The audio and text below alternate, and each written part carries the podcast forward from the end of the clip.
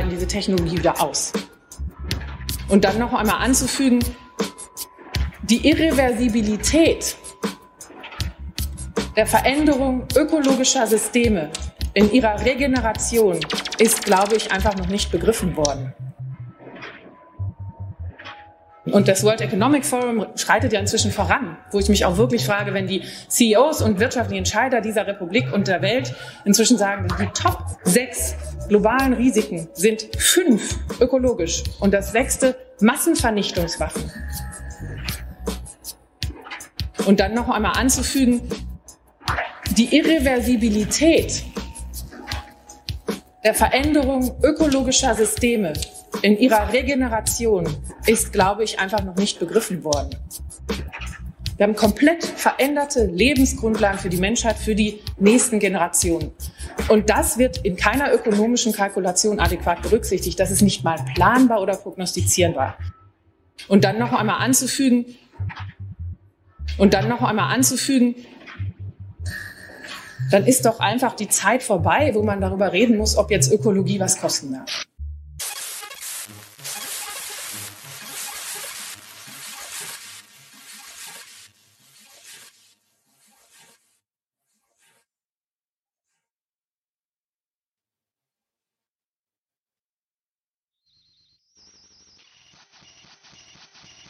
Und dann noch einmal anzufügen, und dann noch einmal anzufügen. Einen wunderschönen guten Abend. Guten Abend, ihr Lieben da draußen. Hallo, liebe Community. Hallo, lieber Chat. Und bevor wir unseren besonderen Gast heute begrüßen, begrüße ich natürlich noch den lieben Jens, meinen Co-Host. Hallo Jens. Guten Abend, Patrick. Und wie ihr schon seht und wie wir auch schon angekündigt haben, haben wir heute einen speziellen Gast bei uns. Und wir freuen uns sehr, dass sie sich die Zeit genommen hat für uns. Hallo, liebe Katja. Hallo aus Hamburg. Hi, grüße dich. Für die, die dich noch nicht kennen sollten, vielleicht noch mal ganz kurz vorgestellt. Katja, Katja Diel. Ich würde sagen, im Moment die zumindest die spannendste, interessanteste Mobilitätsexpertin, ähm, die Deutschland so zu bieten hat, ähm, die sozusagen auch wirklich outside the box sich traut zu denken und zu sprechen vor allen Dingen und auch in der Öffentlichkeit darüber zu sprechen. Ähm, Autorin eines sensationellen Buches Autokorrektur, wo du all diese Gedanken, die du sonst auch formulierst in deinen Podcasts, in deinen Texten, auf sozialen Netzwerken du eigentlich gebündelt in dieses Buch gepackt hast, um ja mal ein bisschen darüber zu schreiben, was sich in Sachen Mobilität ähm, in diesem Land und vielleicht auch in ganz vielen anderen Ländern theoretisch mal verändern sollte, damit wir ja nicht nur, sage ich mal, sowas lapidares wie die Klimakatastrophe irgendwie bändigen und in den Griff kriegen, sondern ja in der Tat auch etwas wie, ich würde sagen, ein lebenswerteres Leben in den Städten? Fragezeichen. Ja, da nickt sie. ja. ähm, keine, keine, keine Einsprüche, euer Ehren. Sehr gut. Ja. Ähm, ja, ansonsten an den Chat da draußen. Wenn ihr Fragen habt an uns oder Katja viel mehr, dann meldet euch. Und wir haben wie immer Folgendes geplant. Also am Anfang gehört die Bühne komplett unserem Gast und Katja hat dankenswerterweise äh, was vorbereitet, nämlich ganz viele schöne Folien, ähm, wo wir schon reinspitzen durften und die wird sie uns heute präsentieren, darüber etwas erzählen. Und wie immer gilt für euch letztendlich, wenn ihr Fragen habt, am besten Frage Doppelpunkt, weil ihr quatscht ja ganz gerne untereinander im Chat. Deswegen, damit wir sehen, wenn ihr Fragen an uns oder Katja habt, Frage, Doppelpunkt die Frage stellen und wir dürfen dich schon auch zwischendrin unterbrechen, oder Katja? Ja, klar. Sehr Alles gut. Genau. Und Ist dann, ja Design und Desaster. Eben. Beides in einem. So, es gibt schon die erste Frage im Chat. Dürfen wir Volker Wissing bashen? Ich weiß nicht, das ist äh, relativ, äh, ja, ist das überhaupt noch eine Herausforderung? Ich weiß ja, nicht. Ja, das, das ist low-hanging fruit. Ja. Ähm, und vor allen Dingen, man muss auch, glaube ich, unterscheiden beim Begriff bashen. Ich glaube, man kann Kritik üben, auch ohne zu bashen, da bleibt genügend bei nach. So, und ich glaube, das ist genau die Auseinandersetzung, die wir brauchen. Es ja, ist tatsächlich, wenn ich da jetzt auch mal einfach so rein darf, es ist tatsächlich interessant, ähm, dass, dass ich so oft so gelesen werde. Ne? Ich ja. bashe Autos, ich bashe AutofahrerInnen, ich bashe, bashe, bashe. Und das, ähm, ich bin ja seit vier Jahren ungefähr so unterwegs und ich habe das Gefühl, ich muss so viel Achtsames tun, ähm, damit ich überhaupt mit meinen Botschaften durchkomme. Ähm, und das ist kein Bashing, was ich betreibe, sondern das ist etwas, wo ich die Welt zum Guten ja verändern möchte. Aber es ist schon krass, und das habe ich deswegen auch, habe ich äh, zu Patrick schon gesagt, bin ich ein bisschen eskaliert in den Folien, weil ich ähm, einfach mal so eine Basis auch legen wollen würde, was die Fakten angeht. Genau, und in unserem Format, die, die uns schon kennen, wissen, wenn wir sozusagen in Anführungszeichen bashen, was wir ja eher Kritik nennen, ähm, dann geht es eigentlich nicht um die Personen, sondern das, was sie repräsentieren. Also entweder Argumente, die sie vorbringen, Ämter, die sie ausführen. Ähm, ich habe ja heute mal so getwittert von wegen, ich glaube, es liegt nicht an den Ministern selbst, sondern scheinbar ist dieses gesamte Amt funktional kaputt oder in eine gewisse Richtung ausgerichtet, die, sage ich mal, gar nicht so offen gegenüber Mobilität und so weiter ist, sondern einen Fokus hat, nämlich dieses Fahrzeug mit vier Rädern und entsprechend da ähm, ja in einem Lösungstunnel sich befindet und nicht in einem Möglichkeitshorizont sich bewegt. Und das ist halt sehr, sehr schade, weil wir eigentlich gar keine Zeit mehr haben für, ja, sag ich mal, so eine mono, mono ausgerichtete Mobilitätspolitik, würde ich mal sagen. Aber gut, da wirst du ja jetzt noch ausführlich über die Mobilitätspolitik in Deutschland darüber hinaus uns erzählen. Und ähm, ja, ich würde sagen, Bühne frei. Ähm, leite uns durch deine wunderbar eskalierenden Folien. Dankeschön erstmal ähm, für die Einladung, ähm, weil ich solche Formate sehr auch schätze, wo einfach auch mal Zeit ist. Ähm, ich habe ja gerade einen Auftritt bei Anne Will hinter mich gebracht. Ähm, und da geht's ja letztlich nicht wirklich darum, aufzuklären, sondern die besten Punchlines äh, zu verteilen. Also ich war teilweise da auch wirklich, es war so ein bisschen wie ein Autobahnunfall, sage ich jetzt mal, mhm. da zu sitzen und zu merken, dass solche Formate halt einfach unjournalistisch sind und unfassbar eklatante Fake News auch im Raum stehen geblieben sind, die ich gar nicht ausräumen konnte, weil die Zeit erstens nicht dafür da war und weil das nichts ist.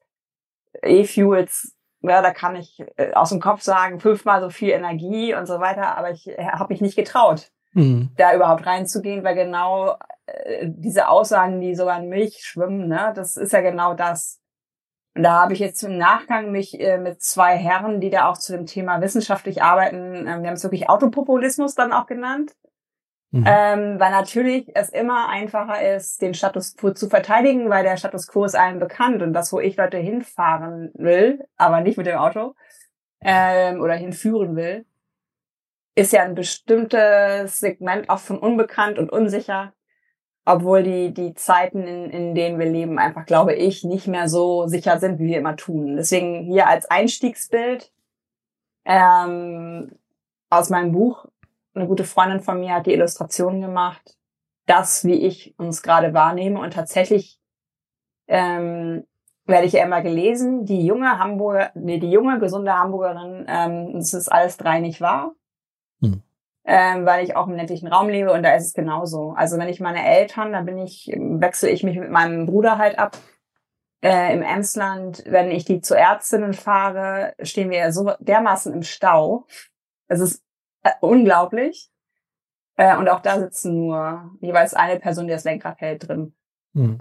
Also auch allein so Sachen wie Fahrgemeinschaften gibt's anscheinend ja nicht mehr.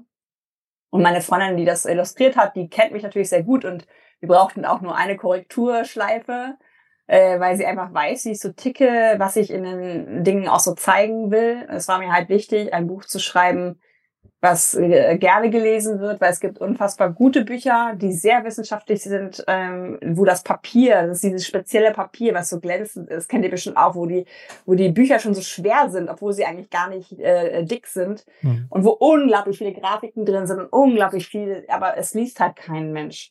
Und ich wollte halt was schreiben mit Autokorrektur, ähm, habe auch angefangen dann ähm, und dann habe ich meiner Lektorin gesagt, nee, so wie, wie, ich's, wie wir es geplant haben, machen wir das bitte nicht. Ich werde noch Leute interviewen. Da ist sie fast ausgeflippt, weil man ja zu einem bestimmten Zeitpunkt ein Buch abgeben sollte. Aber mir war halt wichtig, nicht über die Menschen zu reden, weil ich kenne all die Menschen, die ich da äh, auch im Buch hätte thematisieren wollen. Aber ich habe gesagt, es ist viel stärker, wenn ich denen im Buch auch äh, Sendezeit einräume die Krankenpflegerin, die alleinerziehende Mutter, die mhm. Frau im ländlichen Raum, ne? also all die, die Tokens, die es so gibt, wo gesagt wird, ich habe es heute wieder gelesen, äh, auf dem Land kann der Handwerker nicht mit dem Lastenrad kommen, wo ich mir denke, warum nicht? Mhm. Also lass es uns doch einfach mal, also es sind so, oder dass ich mit äh, zurück in die Höhle, äh, die Feuerwehr, wenn ich jetzt mal äh, äh, angefahren werde, dann kommen die halt auch mit dem Lastenrad, wo ich so denke, lasst euch auf die Gedanken doch einfach mal ein. Deswegen habe ich halt diese Illustrationen dazu genommen und diese Interviews dazu genommen, weil ich glaube, das ist äh, einfach etwas, was das Ganze ein bisschen erleichtert. Hm. Ja, jetzt muss ich euch mal hier so ein bisschen wegschieben, weil ihr steht mir im Weg. Ich mir selber aber auch. Ähm, so, und jetzt kommen wir mal zu dem, was ja auch bei euch äh, immer so Thema sein sollte. Und das ist natürlich etwas, das kannst du bei einer Stunde Talkshow alles gar nicht unterbringen. Hm. Ich muss auch gestehen, bei der Recherche zu meinem Buch ähm, habe ich manchmal auch aufgehört, in die Tiefe zu gehen, weil ich ich habe es nicht mehr ausgehalten, wie tief das Autosystem und damit ja das fossile Antriebssystem ähm, auch in unserer Gesellschaft äh, verankert ist. Es gibt noch äh, Gesetze aus der Zeit der Nazis, äh, wo das ja auch alles angefangen hat und so. Es gibt ähm, Tricks und Kniffe, wie die Straßenverkehrsordnung eigentlich eine Auto äh, Fahrordnung ist und so weiter. Und es gibt das hier ohne die EU. Und ich bin echt bei allem, was da auch an den Außengrenzen passiert, ähm, trotzdem überzeugte Europäerin. Ähm, weil ohne die EU wäre in der, in der Verkehrswende von Deutschland noch gar nichts passiert. Die EU hat diese äh, Grenzwerte beschlossen wo ihr heute vielleicht auch lesen konntet, dass Volker Wissing, unser Bundesverkehrsminister, jetzt auch schon wieder sagt, wir dürfen nicht so streng sagen mit Euro 7 und den Abgasnormen. Mhm. 2021 festgelegt, durchschnittlich 95 Gramm pro Kilometer. Und dann gucken wir jetzt mal hin auf die, auf die Kurve grün. Das ist sozusagen das, was, was sein sollte. Und das rote ist das, was passiert. Mhm. Und das ist halt was, das muss man sich einfach auf der Zunge zergehen lassen, dass es möglich ist in Deutschland, wo alle Sektoren ja ihren Beitrag leisten, dass ein Verkehrssektor steigende Emissionen verzeichnet. Hm. Und da auch nochmal die Erinnerung, Dinge wie Pariser Klimaschutzvertrag sind ein Kompromiss gewesen. Also da hat keiner, der sich auskennt mit Klima, gejubelt und gesagt, so schaffen wir es auf jeden Fall, sondern das ist ein Kompromiss, der das Schlimmste verhindern soll, so ungefähr. Ne? Also gemütlich drunter zu bleiben wäre eigentlich gut gewesen. Mhm. Und ähm, das sind halt so Fakten, ähm, die mich fassungslos machen, weil was ich verstehen kann, ist auch, dass der Gebäudesektor, dass es schwierig ist, weil da geht es viel um Altbestand, da geht es viel darum, da habe ich mal bei so einer Veranstaltung noch mit drin gesessen, dass rein faktisch auch wirklich alte Häuser alten Menschen gehören, die sagen, lohnt sich nicht, das zu dämmen und so weiter. Mhm. Das hier allerdings konnte man regulatorisch ja ganz anders angehen. Und ähm, wenn man dann sieht, so, jetzt will ich hier raus, so, ähm, und da ziehe ich auch wirklich äh, immer wieder gerne meinen Hut, äh, wie gut die lobbyieren und wie gut die da auch ähm, ja ihre ihre Dinge so voranbringen. Was wurde gemacht mit diesem mit diesem Ziel 95 Gramm? Ähm, es wird auf die gesamte Flotte berechnet und schwere Autos zählen nicht wirklich rein. Also so so wo du denkst, ja, das ist total logisch. Und ähm. deswegen hat unter anderem ähm, Volkswagen hier vor, ich weiß gar nicht, zwei Jahren, drei Jahren, ähm, auf einmal äh, 800, glaube ich, voll elektrische VW E-Ups hier reingestellt mit ihrem ähm, betriebseigenen Volkswagen Carsharing, Greenwashing, mhm. um die Flottengrenzwerte zu drücken. Also mhm. um ihre eigenen Werte zu drücken in einer Stadt, in der damals 1300 öffentliche Ladesäulen überhaupt existierten. Mhm. Und da sind hier die Menschen, die voll elektrisch unterwegs sind als Privatperson, natürlich die Wände hochgegangen, haben gesagt, das, das, wie, soll das funktionieren? Aber solche Sachen machen die dann und dann machen sie halt so ein Produkt und dann steht auf dem Plakat von dieser ähm, Carsharing, von diesem Carsharing-Anbieter mit gutem Gewissen zur Klimademo. Ha, ha, oh ha, ja gut, wir wissen bei VW ja, dass sie sehr kreativ sind manchmal zu kreativ mit einem Bein im Knast. Beispielsweise, ja. Mhm. also ja, wenn man sozusagen die Grenzwerte nicht mehr mit solchen Tricks, äh, Flotten, Erweiterungen, Umschichtung und so weiter, dann greift man zur Not auch mal auf Betrug und so weiter zurück. Aber ich habe tatsächlich eine Frage schon aus dem Chat. Und zwar diese 95 Gramm, Milligramm oder Gramm. Nee, was ist, was war die Maßeinheit? Von, Milligramm wäre schön. Milligramm wäre schön. Ähm, hat es äh, Konsequenzen, wenn das nicht eingehalten wird? Also abgesehen natürlich von den Konsequenzen, die es hat, dass die Umwelt verschmutzt wird, aber gibt es sozusagen von der EU irgendwelche Dinge, die sie dann tun können, wenn das überschritten ist? Das ist natürlich jetzt 2021 auch erst eingeführt worden mhm. und eigentlich müssen tatsächlich die Länder dafür Sorge tragen. Ne? Das ist ein Euro europaweiter Grenzwert. Mhm. Aber es ist natürlich so ähnlich wie seit dem ersten ersten letzten Jahres europaweit ähm, barrierefreier ÖPNV vorgeschrieben ist. Ein tolles Papier. Mhm. Will heißen, okay, wir springen jetzt einfach mal ein bisschen, mhm. ähm, weil das ist auch eine, eine, Nachricht, die ich immer wieder sage, wir brauchen Führungskräfte. Mhm. Also wir können uns nicht einfach Ziele geben und dann aber sagen, ja, erreichen wir halt nicht. Das geht nicht. Also so eine, so eine Sache wie diese 95 äh, Gramm ist einfach festgeschrieben, aber es bleibt natürlich ein zahnloser Tiger. Erstens, wenn du solche Kniffe zulässt und zweitens, wenn du einen Bundesverkehrsminister hast, der nicht die die Industrie dazu bringt, ähnlich wie mit dem Cut oder ähnlich wie mit dem Gurt. Ne? Das waren ja auch alles Sachen, dass da, also wenn man sich die alten Berichterstattungen anschaut, dass da gingen ja auch die Leute die Wände hoch, dass man Cut, das geht ja gar nicht. Und dann konnten sie aber in der Industrie, als es dann Pflicht wurde, einen Cut zu haben, da haben die Bänder bei VW noch nicht mal stillgestanden wahrscheinlich, weil mhm. sie sich eh darauf vorbereitet hatten. Also es braucht hier, ne, finde ich, und das fehlt, eine, eine, ähm, eine, eine, wie soll ich sagen, Bundes- und Landespolitik, die in dem Sinne arbeitet, dass sie solche Dinge auch ernst nimmt. Mhm. Und solange das nicht passiert, ist es, ist es ähm, ja einfach ein Versprechen. Und ich glaube schon, ich bin jetzt gerade aktuell nicht tief drin, aber ähm, ich glaube schon, dass es da Strafzahlungen und ähnliches gibt, aber das ist dann ja auch egal. Also. Wir haben es ja. Zur Not. Ja, ja. Wir, wir, dürfen ja auch nicht vergessen, das hat es ja Anfang der 2000er auch schon mal gegeben, diese Initiative. Und dann 2013, da war man auch schon relativ weit, also in, den, in den Legislativbereichen, ähm, äh, also in Prozessen. Ähm, und dann hat ja damals auf Betreiben von Merkel ähm, da ja äh, tatsächlich so, ein so ein Cut stattgefunden, wo man gesagt hat, so, ne, machen wir dann doch nicht so. Ne? Also das ist immer wieder mal ein Thema. So, und gleichzeitig kommt das Ganze ja auch unter Druck in dem Moment halt irgendwie durch Steuern und dann irgendwie irgendwann durch äh, weitere CO2-Abgaben, die dann entweder reinfallen und eben das Benzin teurer wird und so. Ähm, äh, da, so oder so bleibt aber dieser Durchsetzungsbereich, dieses so, dass ich wirklich ein Interesse daran habe, äh, da weiterzukommen, bleibt aus. So, und das ist halt eben, da kommen wir, glaube ich, am Ende auch nochmal drauf, dieses, ist, liegt das daran, weil die Leute böse, verrückt oder doof sind? Oder liegt da, liegen da einfach handfeste Interessen dahinter? So, und dann muss man eben die Frage stellen, so, wer entscheidet hier für wen? So, und dann kann man ja mal die Karten offenlegen. Ja, und es gibt ja auch immer wieder, ähm, also jetzt kann es vielleicht dann, dass ich Sachen zweimal erzähle, aber ich denke, wenn wir so gut im Gespräch sind, dann wäre es jetzt auch Quatsch, das nicht zu sagen. Es gibt ja, ja auch immer wieder, äh, der Markt will das doch aber. Die Leute wollen doch SUV fahren. Ähm, und da ähm, ist es äh, folgendermaßen gewesen, der sogenannte Umweltbonus, den ich nur Elektroauto-Kaufprämie nenne, ähm, kam und äh, die ersten, ich weiß gar nicht, ob vier oder fünf Plätze belegten Kleinwagen. Der E-Up, äh, der Smart und andere Jetzt kann man sagen, ja, weil, weil wahrscheinlich zu Hause äh, die Frau den Zweitwagen elektrisch gefahren ist, ist aber, finde ich, obsolet, weil alle Autos, also viele Autos einfach mal ein Fragezeichen dran kann.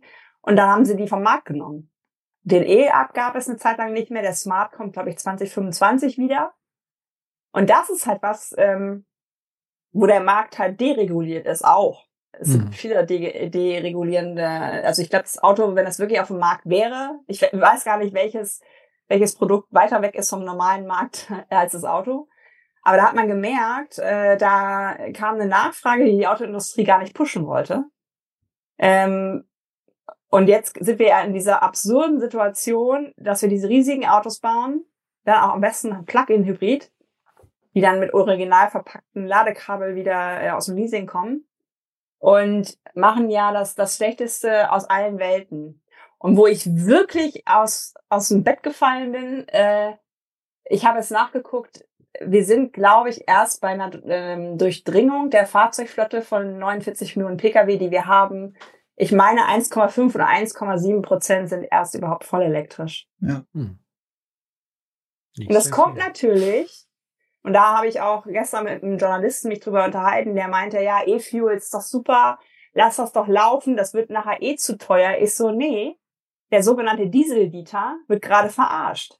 Weil wenn der jetzt sich ein neues Auto anschafft, also wirklich die Leute, die relativ lange ihre Autos auch fahren, nicht die Dienstwagen Heinzis, der macht eine Investition. Die, die zweitgrößte Investition ist wahrscheinlich nach einer Eigentumswohnung oder einem Hauskauf. Mhm.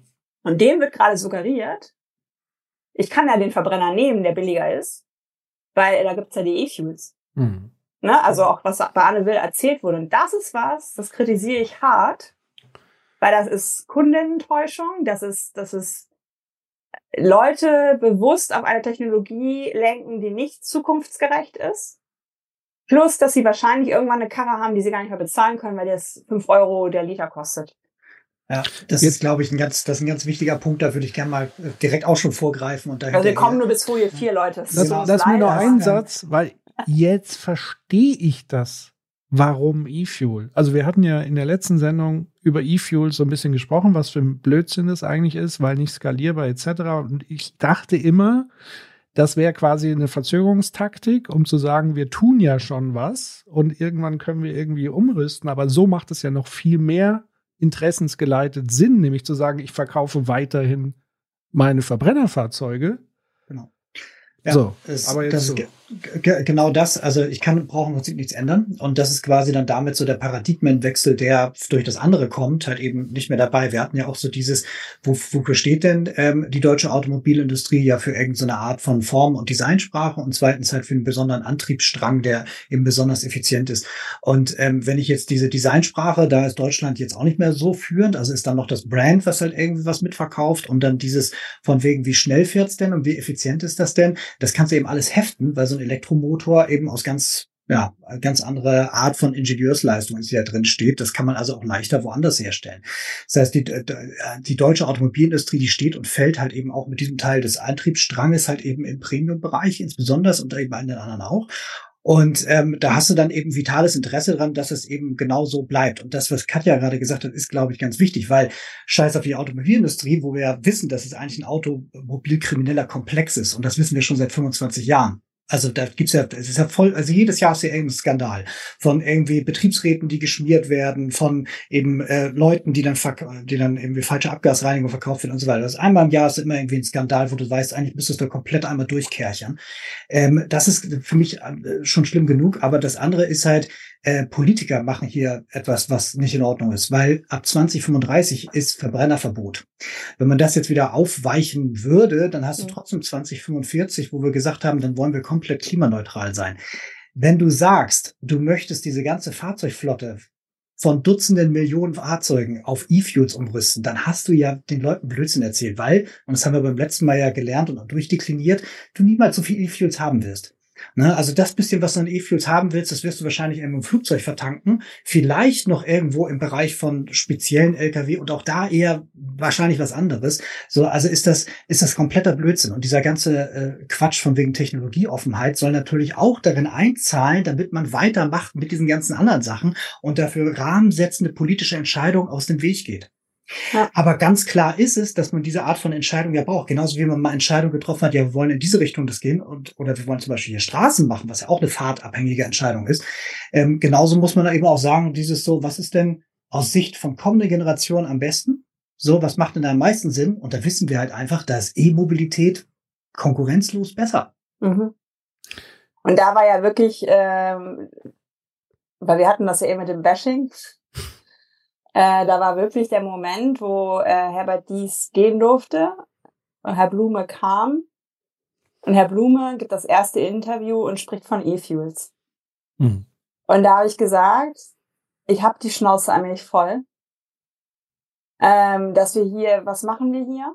Und dann hat mir, ich, ich darf sie nicht so nennen, aber ich nenne sie so die Elektroauto-Fanboy-Bubble, erklärt Katja, äh, guck dir mal die Zahlen hier an bei Volkswagen. Der, der Kurs ist klar. Die wollen voll elektrisch. Ist so, ist mir scheißegal, was du mir jetzt erzählst. Wenn ein solcher Typ in dem ersten Interview, was er gibt, als neuer Chef von Porsche kommen, die ja auch ihre E-Fuels-Geschichte haben, ne, wegen den alten Porsches. Wenn er in diesem ersten Interview E-Fuels einfach nicht loslassen kann, also der hätte ja über tausend Dinge sprechen können, aber nein, er hat auch eh viel zu betreiben, dann ist das ein bewusster Akt. Ja. Dann ist das etwas, wo er Fälle einrammt und wo er wieder mal eine Hintertür öffnet. Und da war Herbert dies anders. Der hat ja voll elektrisch, der macht ja jetzt wahrscheinlich auch in Solarenergie, was ich voll spannend fand. Hm. Ähm, da hatte ich auch immer noch genug Kritikpunkte, aber das hatte er für sich klar. Und das war was, wo ich einfach gedacht habe, allmählich geht's hier los mit Verbrauchertäuschung. Und das ist nicht in Ordnung. Ja, so. und dann diese ganze Verbindung zu Christian Lindner und so, ne? Ja. Und dass er, dass er dann auch mal in der gemeinsamen Konfrontation so ostentativ so getan hat, als würde er jetzt ja E-Fuels nicht mehr gut finden und so. Nein, nein. Also dieses Ganze von wegen, ich interpretiere das aufgrund von irgendwelchen Verlautbarungen oder irgendwelchen Zahlen oder so. Natürlich will man für die Zukunft gerüstet sein und gleichzeitig möchte man, wenn man selbst entscheiden könnte oder Einfluss auf Entscheidungen nehmen kann, natürlich die alte Welt erhalten und solange es geht. Ähm, und da macht es überhaupt keinen Sinn, so magisches Denken oder so hoffnungsvolles Denken da reinzubringen in so ein, so ein Kalkülabwägung und dann zu sagen nach dem Motto, naja, aber die haben ja auch Elektroautos. Deswegen werden die das ja nur einfach zufällig so gesagt haben. Nein, nein, das ist ganz klar, ganz spezifisches Signaling. Ja, aber da wirst du als Frau echt belehrt. Also ich glaube schon, das hat auch was mit meinem Geschlecht zu tun. Und ja, da sagen die, da sagen die Typen dir, nee, nee, nee, Katja, das geht jetzt gar nicht. Jeder, der dich kritisiert, ist sofort ein Sexist. Ich so, nee, das ist nicht so. Ihr, ihr, ihr ähm, redet nur gerade meine Expertise und meine Einschätzung, vor allen Dingen als Kommunikationsfachfrau hier klein. Ja. Wenn ich einen neuen Chef habe, der, der Vorstandsvorsitzende wird von so einer riesen Bumsbude, dann, dann brief ich den von rechts nach links. Da, wird, da werden ja äh, Treffen einberufen, noch und nöcher. Wie machen wir das jetzt? Wie installieren wir den? Äh, und das ist sowas, wo ich immer wieder merke, genau was du sagst, dieses magische Denken. Ne, wo ich auch immer sage, E-Fuels, äh, also ich verteidige ich mache noch einen Podcast, habe ich gesagt, äh, 2023 zum Haken dran an Antriebswende. Ich will da nicht mehr drüber reden. Es ist hm. echt nicht mein Shit-Job, diese Scheiße noch zu retten, was da gerade passiert. äh, ich mache jetzt auch mit, mit einer Frau, die sich da super auskennt, dann Bullshit-Bingo, Wasserstoff, warum nein? E-Fuels, warum nein? Und natürlich sage ich, alle Autos, die wir noch fahren werden, werden voll elektrisch, weil alles andere haben wir eh verpennt. So. Hm. Da mhm. braucht er mir auch nicht kommen, äh, dass jetzt wieder Lithium und wie auch immer, äh, erdölbetriebene Autos sind auch nicht aus Einhornpups. Ne? Also das ist auch so, ne, wo ich so denke, äh, ja, da, werden, so, ja, da wird gerade ein Krieg drum geführt. So. Mhm. Aber da merke ich immer wieder, dass dieses magische Denken und dass, dass die, die Leute, die jetzt so vielleicht mit Mitte 30 jetzt auch einen Job in der Autoindustrie haben, das irgendwie auch wollen, dass es so bleibt so. Ja. Ja, das, das, das ist tatsächlich dieses, man kann sich die Welt ohne, also mit Veränderung oder dieser, in dieser veränderten Form noch gar nicht richtig vorstellen. Also ich ja, habe hier. Too, too big to fail auch, oder? Also genau. das ist ja auch so dass die Gefahr. Und da würde ich auch gerne mal ganz kurz hinterher. Also ich habe nämlich diese Diskussion, die habe ich ich habe 2007 mal einen großen OEM beraten und da hat man mir damals gesagt, dieses, wissen Sie, Herr Brodersen, unser Thema ist ja eigentlich Mobilität. Und dann war dann bei uns dann die Frage dieses so, ja, wenn das das ist, dann müsst ihr vielleicht auf, hören mit Blechpressen, oder? Und dann eher über was anderes nachdenken. Und da war dann am Ende die Leute, die sich dann mit Zukunft und Nachhaltigkeit beschäftigt haben, tatsächlich die, die dann ein bisschen in die Röhre geguckt haben, weil nämlich drumherum das System halt immer noch ausgerichtet war auf Blechpresse und auf das alte System wie bisher. Und das ist ja genau das Thema. Ich würde nämlich gerne einmal ganz kurz bei dem, was du gerade gesagt hast, nämlich nochmal hinterher. Es gibt eine ganze Reihe von Lügen, so, und eine davon ist ja genau dieses, dass man irgendwie sagt von wegen, okay, das ist jetzt aber ganz bedeutend, wenn wir an der Automobilindustrie, wenn sie weg ist, dann sind wir quasi tot. Und wenn sie sich verändert, sind wir halb tot. Und deswegen darf sie dann, und das ist halt irgendwie Angstmacherei. Die hat man so mit irgendwie, mit, mit, mit Schröder wurde das ja ganz bedeutend. Ähm, dann auf einmal, also wirklich so, dass man gemerkt hat, so Autokanzler und so kam da ja auf. So bei Cool war das noch ein bisschen was anderes. Ähm, äh, dass das auf einmal dann so hochgehypt worden ist. Und wenn man dann irgendwie schaut, jawohl, das ist der bedeutendste Industriezweig, aber Industrie macht auch inzwischen nur noch 25 Prozent der Gesamtwertschöpfung aus. Das heißt, 75 Prozent von Deutschland hat mit Industrie überhaupt nichts zu tun. Das macht mich so fertig übrigens und nach drei Jahren Pandemie, dass wir immer noch die Autoindustrie Schlüsselindustrie nennen. Und ja. ich finde es so geil, dass äh, Fridays for Future mit den äh, Beschäftigten der Nahverkehrsunternehmen ja streiken wird. Also es ist so ein geiles Signal, finde ich. Ja dieses, diesen Begriff von Schlüsselindustrie endlich mal in die richtige Richtung zu lenken, nämlich die Leute, die unseren Laden am Laufen halten mhm. und nicht die Leute, die tolle Spaltmaße machen. Viel besser als Tesla. Ja, eben. Und das nur ganz kurz, um den Punkt nochmal einen Schritt weiter zu gehen, dieses ähm, insgesamt Bruttowertschöpfung liegt, glaube ich, irgendwie bei fünf Prozent. Das ist immer so schwierig, weil man dann ja auch immer gucken muss, was ist Vorkette und was gehört da noch dazu und so. Dann ist man aber maximal bei 7,7 von irgendwie Gesamtwertschöpfung in Deutschland. Ja. Also wirklich verschwindend gering. Und bei einer Exportquote von über 70 Prozent, na, also das meiste geht sowieso raus ins Ausland. Und man weiß, weltweit ist der Shift in Richtung Elektro schon da. Mhm. Dann tötet man aus kurzfristiger Gewinnabsicht einmal unser Klima, zweitens dann hier die Industrie und auch im Prinzip seine Zukunft. Also das ist der Abwehrkampf einer Dinosaurierindustrie, die irgendwie zu zu, zu, zu schwierig ist, sich selber neu zu erfinden. Und das ist irgendwie, das ist richtig gruselig, weil sie halt versucht, irgendwie in diesem Todeskampf uns noch mitzureißen. Das ist echt crazy. Zumal ja dieser ganze Zuliefer, ähm, ja, diese ganze Zuliefergemengelage, wenn die jetzt sagt, wir sind ja abhängig von Automobil und so weiter, stelle ich mir in meiner Naivität allerdings so vor, dass wenn wir jetzt, wir müssten ja für öffentlichen Nahverkehr etc. andere Dinge bauen. Was ist denn so schwer daran, da Zulieferteile für zu produzieren und so weiter? Also selbst dieses Argument würde ich nicht zählen lassen, zu sagen, hier am Auto hängen so und so viele andere äh, Teilebauer und so weiter. Ja, die können ihre Maschinen heutzutage, glaube ich, schon relativ gut umstellen, damit sie halt andere Teile bauen, die wir vielleicht eher gebrauchen könnten in diesem Kontext.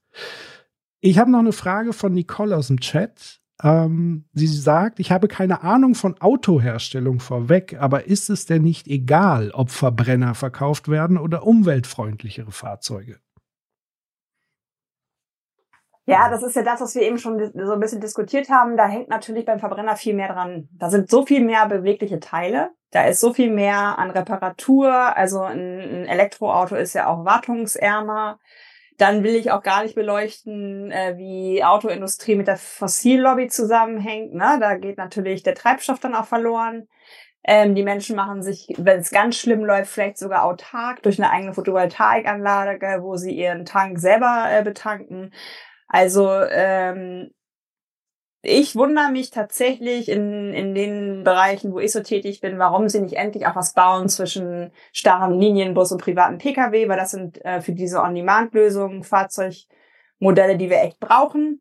Hm. Da haben sie hier in Hamburg von Volkswagen Moja, das ist ein Riesentrümmer. Wird jetzt endlich mal barrierefrei mit so einer riesen Rampe, wo, wo der äh, eine Fahrer mir meinte, äh, zu mir meinte, ähm, den will ich aber gar nicht fahren, weil da macht man die ganze Straße mit äh, zu. Ähm, plus, der hat eine kleinere Batterie, muss öfter geladen werden und wenn, wenn ich laden muss, werde ich nicht bezahlt. Okay. das sind alles so Dinge. Ich liebe es einfach, mit den Leuten zu hm. reden, die die Sachen dann auch machen und so Klartext reden. Ähm, Verstehe ich nicht. Also hm. warum so ein Ding, äh, ihr kennt vielleicht das London-Taxi? Von LEVC. Das ist äh, so ein bisschen knubbelig. Äh, und in London darfst du nur Taxi fahren, wenn du Rollstuhlfahrende mitnehmen kannst. Also die haben immer eine mhm. Rampe. Mhm. Und dieses Ding ist super schlank. Ist ein bisschen größer als ein normaler PKW, würde ich mal sagen. Kann sechs Leute mitnehmen. äh, fährt einfach normal hin, Rampe raus an der Seite und dieser Trümmer von Moja, ich will gar nicht wissen, wie lang der ist, wenn er sich wirklich ausfährt mit dieser Rampe. Äh, und das ist was, wo ich richtig diese unbedingt private Pkw ähm, bauen wollen. Bleche biegen, hm. tolles Design, den Motor noch mal einen Zehntel Prozentpunkt besser machen. Und wo wir auch schnell bei einer Debatte sind, Blue Color, White Color.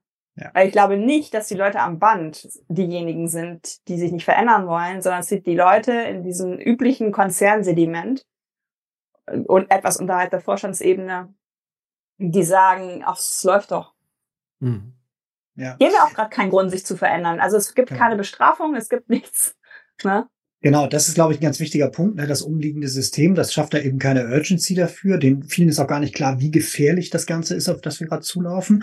Und das, was du gerade eben, dieses soziale Teilhabe-Thema, ist halt eben auch ein wichtiges. Ne? Also Ford hat damals das sehr bewegliche Montageband ja auch deswegen hergestellt, weil er, weil er eben auch ein Teil von ihm war, dieses, na okay, Dadurch können sich dann eben auch Leute ein Auto leisten, die an diesem Band stehen. Und heute ist das eben umgekehrt. Das ist halt eben in vielen Fabriken jetzt eben nicht mehr so, weil dann eben Autos deutlich teurer sind, an die wir den Pay-Grade hinausgehen. Am Ende ist ja die Frage dann, wie wollen wir eigentlich Mobilität organisieren? Und wir haben heute ja eigentlich Voraussetzungen über Vernetzung, über auch ähm, Steuerung, über, über das ganze Datengeschäft und so weiter und über Antriebe, die halt eben emissionsarm oder tatsächlich emissionslos sind. Möglichkeiten ja wirklich Mobilität total schlau und neu zu denken, ohne dass die halbe Stadt mit nicht gebrauchten Fahrzeugen zusteht. Und, und das, das ist so geil, dass wir uns wirklich diesem, dass wir ja wirklich ein Zukunftskonzept äh, so verweigern. Und mit wir meine ich nicht uns, sondern ich meine halt eben genau diese Ebene von Leuten und Entscheidern, die sich für innovativ halten. Also ich meine auch selbst so etwas wie ein Elektroauto an sich, aber im selben Mobilitätskonzept ist ja auch jetzt nicht wirklich die ganz große Innovation. Wir müssten ja hm. eigentlich noch mal zwei Schritte weiter denken. Und deswegen ist das gleich ganz traurig, dass wir eigentlich den dritten Schritt nicht machen, den zweiten nicht, den ersten nicht und eigentlich immer noch bei, bei Null eigentlich noch mal wieder einen Schritt zurück wollen. Das ist, ist halt crazy. Für mich ist halt das Allertraurigste eigentlich, weil ich verstehe die Automobilindustrie. Also ich verstehe Unternehmen, die nach der kapitalistischen Logik handeln, Profitmaximierung mit dem, was ich kann, so und möglichst wenig neu investieren, möglichst wenig Innovation und wenn in Innovation dann unmittelbar in mein Produkt steckt, was gerade gut läuft, damit es noch besser sich verkauft und sozusagen den Absatz anregen, pipapo. Alles geschenkt, alles völlig nachvollziehbar in diesen Systemlogiken. Wo ich überhaupt nicht mitgehen kann, ist sozusagen die politische Rahmensetzung. Also ein, ein Verkehrsministerium, was den Auftrag hat, einer Gesellschaft Mobilität zu organisieren in gewissen Parametern, in gewissen Rahmenbedingungen. Und eine ganz wichtige Rahmenbedingung ist das Thema Klimaschutz. Das andere hat Katja auch schon ge genannt. Barrierefreiheit wäre so ein Thema, also Teilhabe an der Gesellschaft ermöglichen, Mobilität ermöglichen, unabhängig vom Einkommen und so weiter und so fort. Und dass diese Aufgabe nicht nur überhaupt nicht nachgekommen wird, sondern mit Füßen getreten wird, das ist traurig und macht mich zugleich sehr, sehr wütend. So, komm, ja. eine Folie schaffen wir noch. Genau. ähm, zwei Klimaaktivisten fliegen nach Bali. Mhm. Aha. Und dann gucke ich mir die äh, linke. Ja. Das ist so interessant, ne? Ähm, und es ist wirklich, äh, aber auch, auch vor dem Hintergrund dieser Ingenieurskunst, ne, das ist, es ist so unfassbar, dass sie ihre eigenen Erfolge erfrisst. Ja. Äh, und die Leute checken einfach nicht, dass 61 Prozent von diesem Anteil da Road Transportation wirklich vom privaten Auto kommt. Ähm, das ist, das, das ist, also erstmal ist Road Transportation an sich das Problem, aber das Auto ist das, wo wir ran müssen, was die größten Probleme macht im Sinne von CO2. Und dann seht ihr da rechts auf, das, das hat sich alles entwickelt und im Verkehr haben wir steigende Emissionen. Und dann kommen mir Leute von der FDP und sagen mir, ja, aber das mit den Sektoren, ne, das ist ja so und so Quatsch. Ähm, das müssen wir ja irgendwie verrechnen. Hm. Also wenn sozusagen jemand seinen Sektor gut führt und, und ähm, über die Maße reduziert, dann wird er damit bestraft, weil er das ans Verkehrsministerium abgeben soll. Das sind halt so Sachen, wo ich so echt auch nur noch mit dem Kopf schüttle. Plus, dass ich mich gestern, aber da ist mir irgendwann der Schädel auch geplatzt mit diesem ganzen CO2-Zertifikate-Ding. Das ist ja auch was, also ich, ich steige da nicht durch. Ich glaube, es ist auch, auch wieder nichts Legales in dem Sinne, wo ich Recht und Gerechtigkeit ähm, sehen würde. Ähm, und Tesla verdient ja mehr Geld mit diesen Zertifikaten als mit den Autos. Hm. Also es ist alles sehr seltsam. Und was natürlich, das haben wir jetzt noch gar nicht ähm, thematisiert, das Auto ist eben nicht den Auspuff sauber machen. Das Auto ist so viel mehr an, an Umweltproblemen, an Gesundheitsproblemen, an also ähm, Lärm, Lärmbelastung und Luftbelastung sind gleichermaßen tödlich. Da kam auch, glaube ich, jetzt die Tage wieder so eine Studie raus, dass es immer nachvollziehbarer ist, dass es wirklich vom Auto kommt. Ähm, Autoreifen sind die größte Mikroplastikquelle. Das wird sich mit Elektroautos auch nicht viel verändern.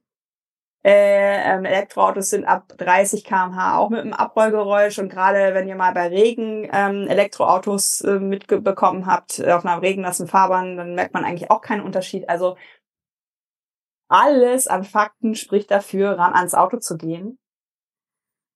Hm. Und die ist uralt, das sieht man auch am, am Layout, aber leider immer noch äh, passend. Ähm, weil es geht um, äh, sieht man ja relativ schnell, einmal um den Fußabdruck im Sinne von ähm, ähm, Emissionen, einmal aber auch um Raumverbrauch. Und was ich total schön finde, ist das dritte von links, die doppelt besetzte.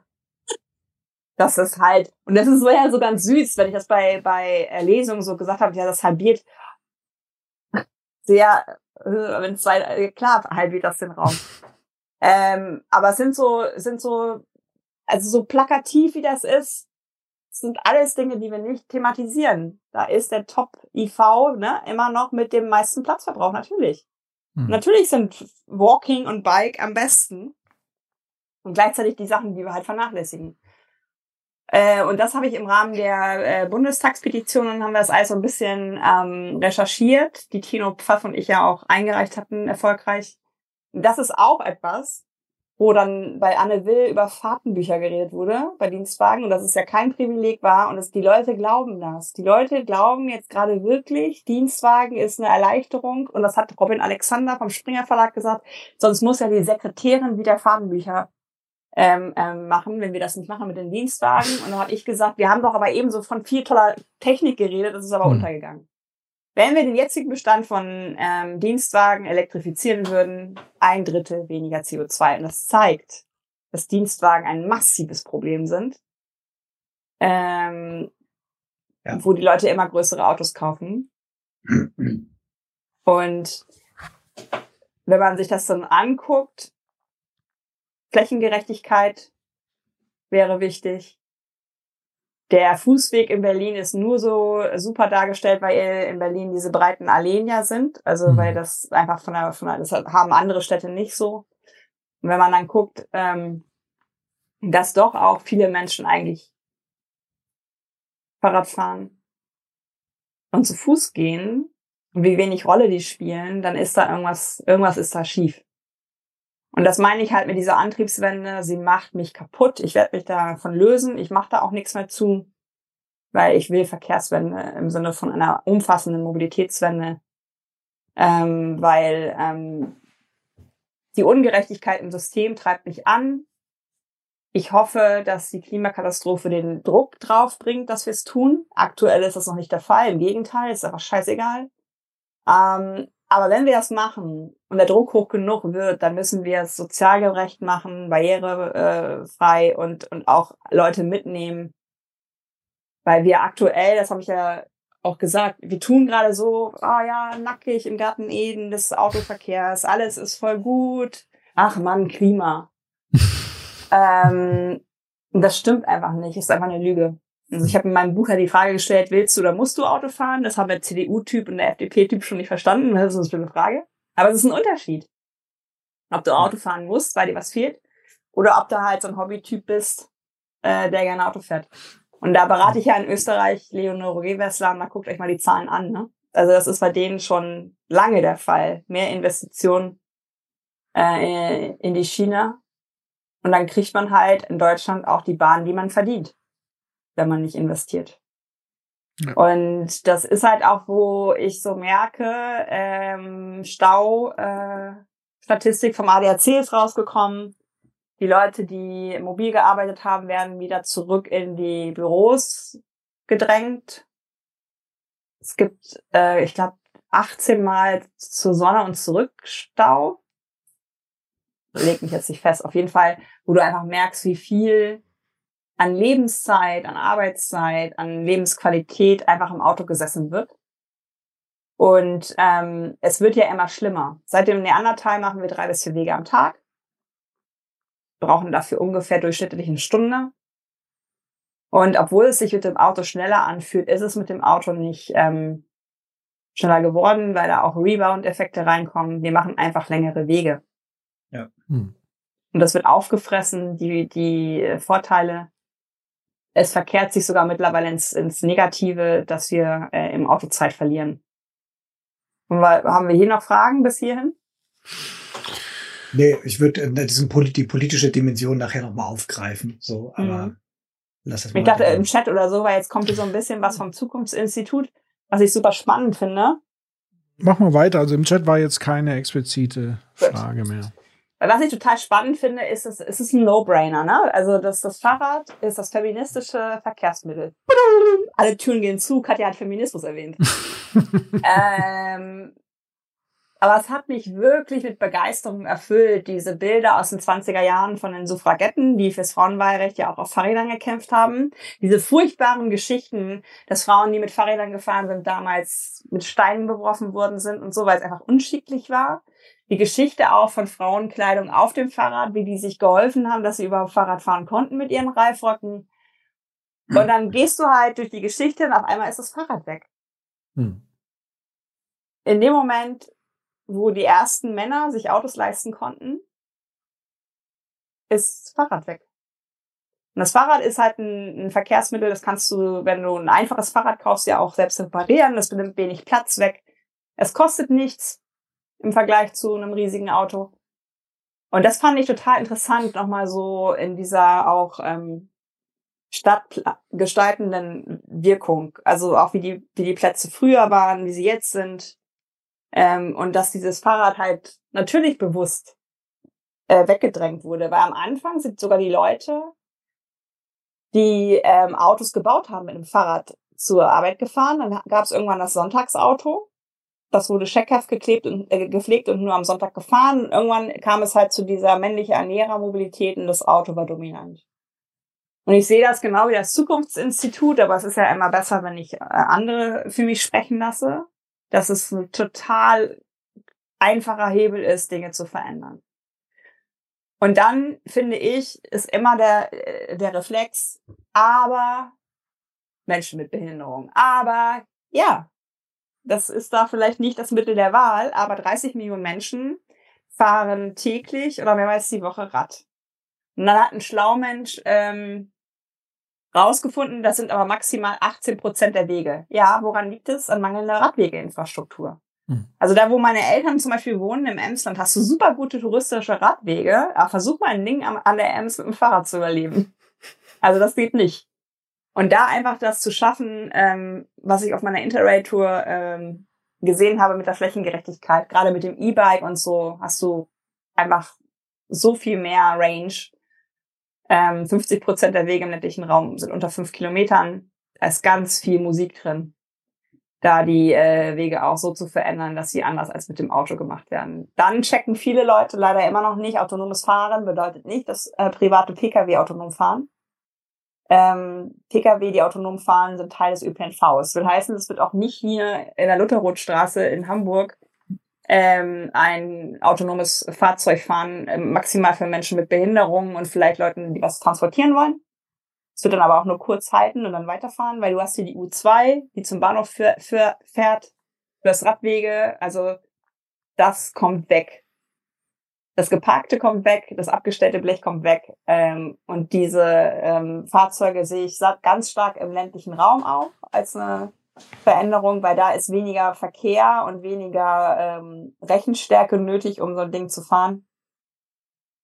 Und dann hofft das äh, Institut, dass wir in den äh, Passus erleben, wird wichtiger als besitzen kommen, wobei ich immer noch so ein bisschen Zweifel habe, so sehr wie wir Deutschen das Auto lieben, ob wir wirklich das Lenkrad so gerne außer Hand geben, keine Ahnung. Mhm. Und wenn wir das dann integrieren, kommen wir tatsächlich, das ist so eine Studie von Bosch, und das ist auch interessant, dass da die Zulieferer schon weiter sind als die, äh, die eigentlichen Hersteller. Und was da steht, ist auch klar, es braucht die gestaltungswilligen Verantwortlichen, also die das ernst nehmen. Da sind auch die ersten jetzt auf dem Weg, aber bei weitem noch nicht so, wie ich das in anderen Ländern erlebt habe, ähm, weil alle Angst haben, auszusprechen, dass die Privilegien des Autos fallen sollen. Wobei mhm. Privilegien ja immer etwas sind, was anderen Leuten geraubt wurde. Also mir geht's ja echt um eine Gleichberechtigung, ne? Dass jeder sollte das Recht haben, ein Leben ohne eigenes Auto führen zu können. Wer mit einem Auto unterwegs sein will, soll das machen. Aber es sollte möglichst überall äh, Alternativen geben, dass man auch anders unterwegs sein kann. Mhm. Und da auch eine Gleichberechtigung zu haben. Und wenn man dann so eine Studie hier aus Lissabon sieht, das drei On-Demand-Shuttles, wenn sie mit einem guten Algorithmus fahren, 100 PKWs ersetzen, hm. sieht man ja optisch schon, wie viel Raum da frei wird.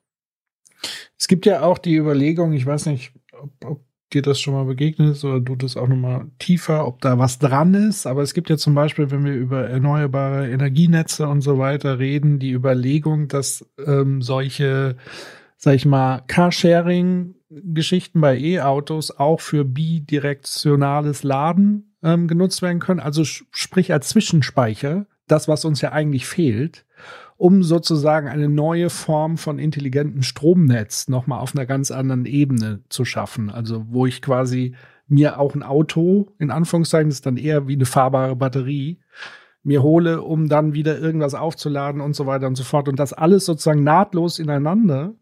Und da hast du ja schon das Stichwort gesagt, äh, Technik, Digitalisierung, wir, wir sprechen die ganze Zeit über KI und äh, äh denken, denken uns aber die stumpfsinnigsten Use Cases dafür aus, nämlich wie man Marketingtexte von der KI schreiben lässt. Aber dass eine KI vielleicht auch mal sowas organisieren könnte im Sharing, Lade und so weiter Bereich, da kommen wir irgendwie nicht so wirklich äh, zur Rande oder vielleicht nur sehr wenig Leute. Aber was sagst du denn zu diesem bidirektionalen Laden, wenn du es schon mal gehört hast? Weil du hast gerade genickt. Ja, Patrick, ich habe davon schon mal gehört. Sehr gut. Wie bewertest du das, Katja? Nein, ich finde das ganz, ganz spannend, gerade, ich weiß nicht, ob ihr so ähnlich wie ich äh, mit Sono Motors gerade mitfiebert, mit ihren Sion. Ähm, ich bewundere die einfach für ihren Pioniergeist und dass sie so als 20-somethings angefangen haben, einfach Auto anders zu denken, nur ein Auto zu machen, eine Farbe zu machen, eine Ausführung, alles standardisiert, alles in Europa und dass sie sowas zum Beispiel auch mitdenken schon. Mhm. Ähm, einmal mitdenken im Sinne von Community-Auto. Also ich war beim letzten Event äh, vor anderthalb Jahren, war das hier in Hamburg. Ähm, da waren tatsächlich Nachbarschaften, die äh, gesagt haben, wir wollen den Sion zusammen nutzen als gemeinsames Zweitauto. Also wir haben den Familienwagen, weil wir halt, keine Ahnung, suburban ländlich wohnen, aber als zweites Auto wollen wir uns ein eigenes Carsharing. Ähm, so, also es kommen schon wieder Leute reingedröppelt. Hättet ihr den Premium-Account, hättet ihr nichts verpasst. ja, kommt in die Gruppe.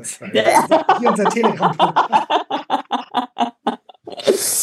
genau. So, also, ich schaue mal, ich überprüfe nochmal sicherheitshalber auch auf YouTube, ob das wieder funktioniert. Wahrscheinlich passt. Ja. yep. Das funktioniert. Gut.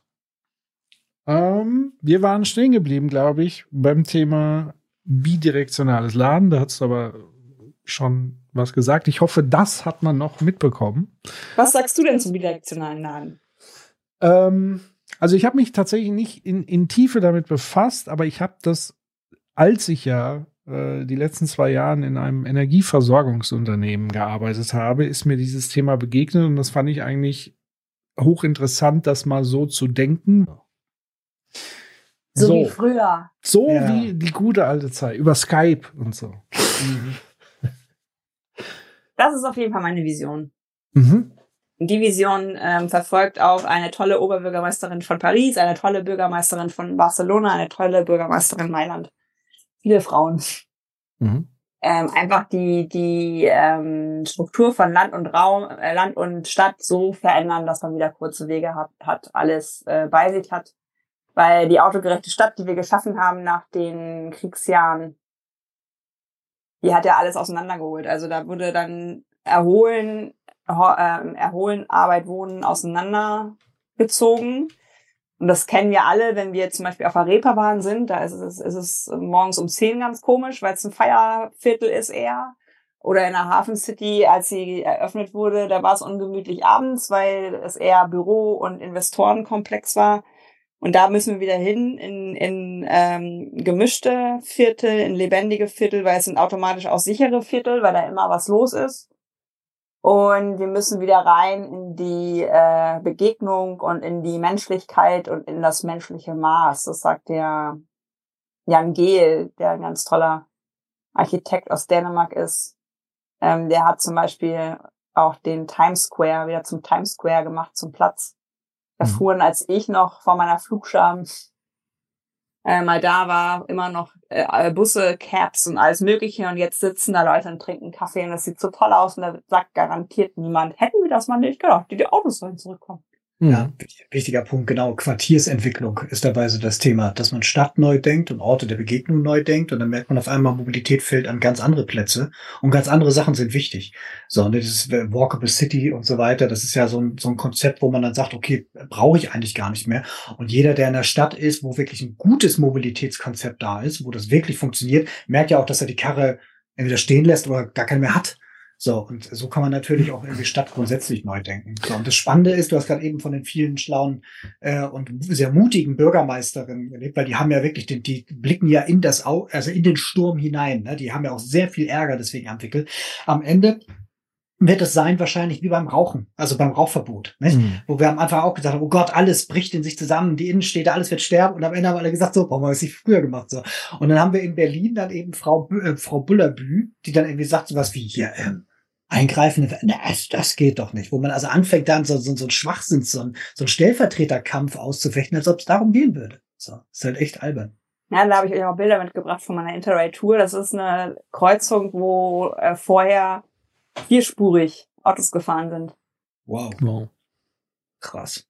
Und da siehst du halt, das ist äh, so gegen, gegen frühen Abend. Mhm die Leute sitzen ja auch tatsächlich vor den Häusern. Ne? Also das ist ja auch was, ähm, wo gerade in prekären Vierteln, wo viele Menschen auf kleinen Raum dann vielleicht auch leben und keinen Balkon haben. Und das ist für die einfach Lebensqualität pur. Da wird sich auch drum gekümmert, um die Bepflanzung. Und das sind halt auch dann solche, wo man eine Autospur weggenommen hat und da so einen zweispurigen Radweg geschaffen. Ähm, das sind halt alles Dinge, wo du merkst, das ist so ein Lieblingsbild von mir. Das ist der Citroën Ami, der Freund oder die Freundin. Äh, allein, dass ihr den Größenvergleich mal habt. Das links ist ein Aigo von Toyota, also eigentlich fast ein Kleinwagen und das rechte ist halt eine übliche Geschichte. Und das ist Carsharing. Mhm. Ähm, weil wir eben schon so ein bisschen thematisiert haben, dass äh, meistens eine Person nur fährt. Das Ding ist voll elektrisch. Das kriegst du sofort geparkt. Es gibt in der Flotte auch andere Autos, gar keine Frage, aber das Grö Größte ist halt das hier und das ist halt, dadurch, dass es voll elektrisch ist, sozusagen lokal emissionsfrei und geteilt. Und mir hat das Auto unglaublich gefallen. Also mich würde eine Person, die mit so einem Ding vorfährt, auf jeden Fall mehr beeindrucken als mit einem SUV. Hm. Dann gibt's das hier in Paris, Paris Respire, also ähm, Paris atmet auf. Ähm, das sind die Rue aux Écoles. Das ist, ähm, ich glaube, mittlerweile über 200 ähm, Straßen mit 240 Schulen dran. So eine Art Bannmeile von 50, äh, von 500 Metern, wo keine Autos fahren. Hm.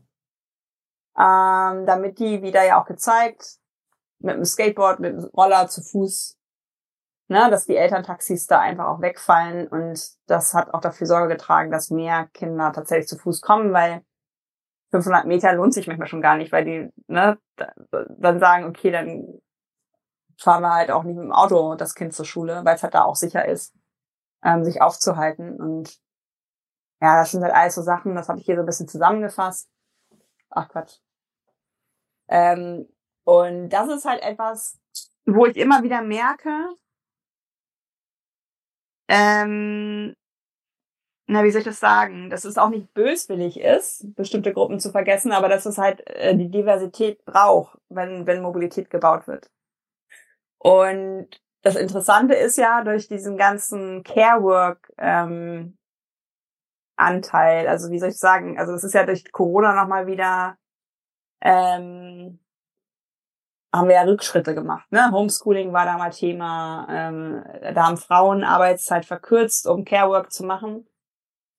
Und es ist halt auch äh, nachgewiesen, dass Frauen halt die, die größere Gruppe sind, ähm, die im, im ÖPNV sitzt. Aber tatsächlich auch äh, die, die kleinere Gruppe, die diese Dinge gestaltet. Ähm, hm. Und das ist in der deutschen, in der deutschen Statistik ist das so, dass wir, ich glaube, wir haben jetzt etwas immer noch unter zehn Prozent Frauen in Führung. Und ich glaube, etwas unter 25 Prozent Frauen, die in den Sektoren Fahrrad, Bus, Bahn, Auto arbeiten. Und da brauchen wir halt eine Veränderung. Ne? Das ist halt, seht ihr hier auch nochmal auf die einzelnen Dinge so abgegolten. Bei der Air Transport ist es wegen der Stewardessen, dass es da besser ist. Und das ist natürlich was, wo ähm, einfach ein Gap existiert, weil wie soll, wie soll eine Diversität für Mobilität entstehen, wenn eine Diversität in der Gruppe der Menschen, die diese gestaltet, noch nicht mal gegeben ist. Und das Problem ist, das ist jetzt Vera Huwe, eine Dok einen Doktorgrad gemacht, auch mit dieser Forschung in der Richtung. Ähm, und ich fand es total interessant, mit ihr da auch drüber zu sprechen, ähm, weil sie auch ähm, bis heute ja nachweisen kann. Ich war mir nämlich nicht so sicher bei der Forschungsliteratur, ob das, ob das, weil es waren ein bisschen ältere Sachen, aber sie forscht halt immer noch dran und sie sagt, es ist immer noch so, dass äh, weibliche Mobilität eher unsichtbar ist, weil sie nicht bezahlt wird. Mhm. Und es fängt langsam erst an, dass in die Statistiken zur Mobilität, das könnt ihr auch sehen, wenn ihr Mobilität in Deutschland, da stand ganz lange Erledigung und so ein Kram. Mhm. Was ist Erledigung? Kann alles sein, ne? Und mhm. Da halt ein bisschen ähm, aufzudröseln, sind es Begleitwege mit Kindern? Sind es Wege zu einer pflegenden Person? Ähm, das wäre halt super wichtig, weil diese ganze, und das merke ich an meinem eigenen Schicksal, weil ich ja auch meine Mama unterstütze bei der Pflege von Papa. Das sind halt unsichtbare Wege, weil das mache ich ja, weil ich die Tochter bin und weil ich mithelfen will, aber nicht, weil, weil, ich dafür Geld bekomme. Und dementsprechend wird mir dann aber auch für diese Wege oder auch für die Wege meiner Mutter wird keine Mobilität bereitgestellt, weil sie einfach nicht existiert, weil sie in den Statistiken nicht nachlesbar ist. Und das ist halt was, wo, wo wirklich die, die Wege von Männern und Frauen sich total unterscheiden. Ähm, und ich denke fast noch mal, also man sagt so bei Frauen sind das eher, es ist auch im, im nächsten, es ist eher so Trip-Chaining, also so ähm, Wegeketten, während der Mann tatsächlich immer noch relativ klassisch oft äh, zur Arbeit hin und her und ja, ganz klar auch mehr in, in dieser Bezahlarbeit, Lohnarbeit. Und da kann ich halt so ein Thema, da kommen wir ja auch wieder zu dem großen Problem, was ich habe. Ich kann das Thema Mobilitätswende nicht adressieren, ohne unsere gesellschaftlichen Probleme zu adressieren, die im Patriarchat und Kapitalismus existieren. Hm. Und das ist halt was, dann fühlen sich die Männer wieder angegriffen, die ab und zu auch mal auf Kinder aufpassen und mh, mm, dann gibt's natürlich auch weißer alter Mann ist für mich ein Mindset. Also ich sage immer, das kann auch eine junge Frau sein. Junge Frau sein. Absolut. Ja, ja. Ähm, aber ich muss es ja irgendwie benennen. Also es ist total schwierig, dass da von mir immer verlangt wird, so eine komplett inklusive, also so, dass alle sich umarmt fühlen. Und ich glaube, da brauchst halt so Stimmen wie die meine, die auch mal einfach sagen, wir müssen das fossile Patriarchat zum Einsturz bringen. Ja. Ähm, weil dann erst ähm, auch äh, Mobilität sich verändern kann. Und das ist halt auch ganz viel, da wurde ich auch dann wieder, also ich habe so ein, so ein, immer so einen bunten Regenbogen an Bashing. Letztens habe ich ähm, gesagt, ich fahre trotzdem Fahrrad. Obwohl es sich nicht immer sicher anfühlt. Und dann kam Katja, du bringst die Leute so vom Fahrrad weg. Das darfst du nicht sagen. Fahrradfahren ist nicht gefährlich, wo ich sage, aber es ist mein Gefühl. Und das hast du mhm. gefällig ernst zu nehmen. Wenn ich keine eigenen Radwegesysteme habe, ist es nicht sicher für mich. Da bin ja. ich am Ende des Tages dafür zuständig, dass ich überlebt habe. Die Infrastruktur löst es nicht. Das sehen wir auch an den steigenden Verkehrstoten bei Radfahrenden. Und da steht hier ja auch nochmal, ne, dass es, dass Frauen einfach nicht Radfahren, wenn da keine gute Infrastruktur ist. Das ist ja hier gerade die Umwälzung, ne? Also wir mhm. wollen in ein neues System, wo wir noch nicht sind und sind noch am alten Punkt so. Und genau in dieser Veränderung ist es, dass wir einerseits mehr Radfahren wollen und sollten und so weiter, aber die Gegebenheiten noch nicht da sind. Mhm. Insofern ist dein Hinweis ja natürlich vollkommen richtig und hilft eigentlich auch, das Ganze zu adressieren, dass es sich verbessert.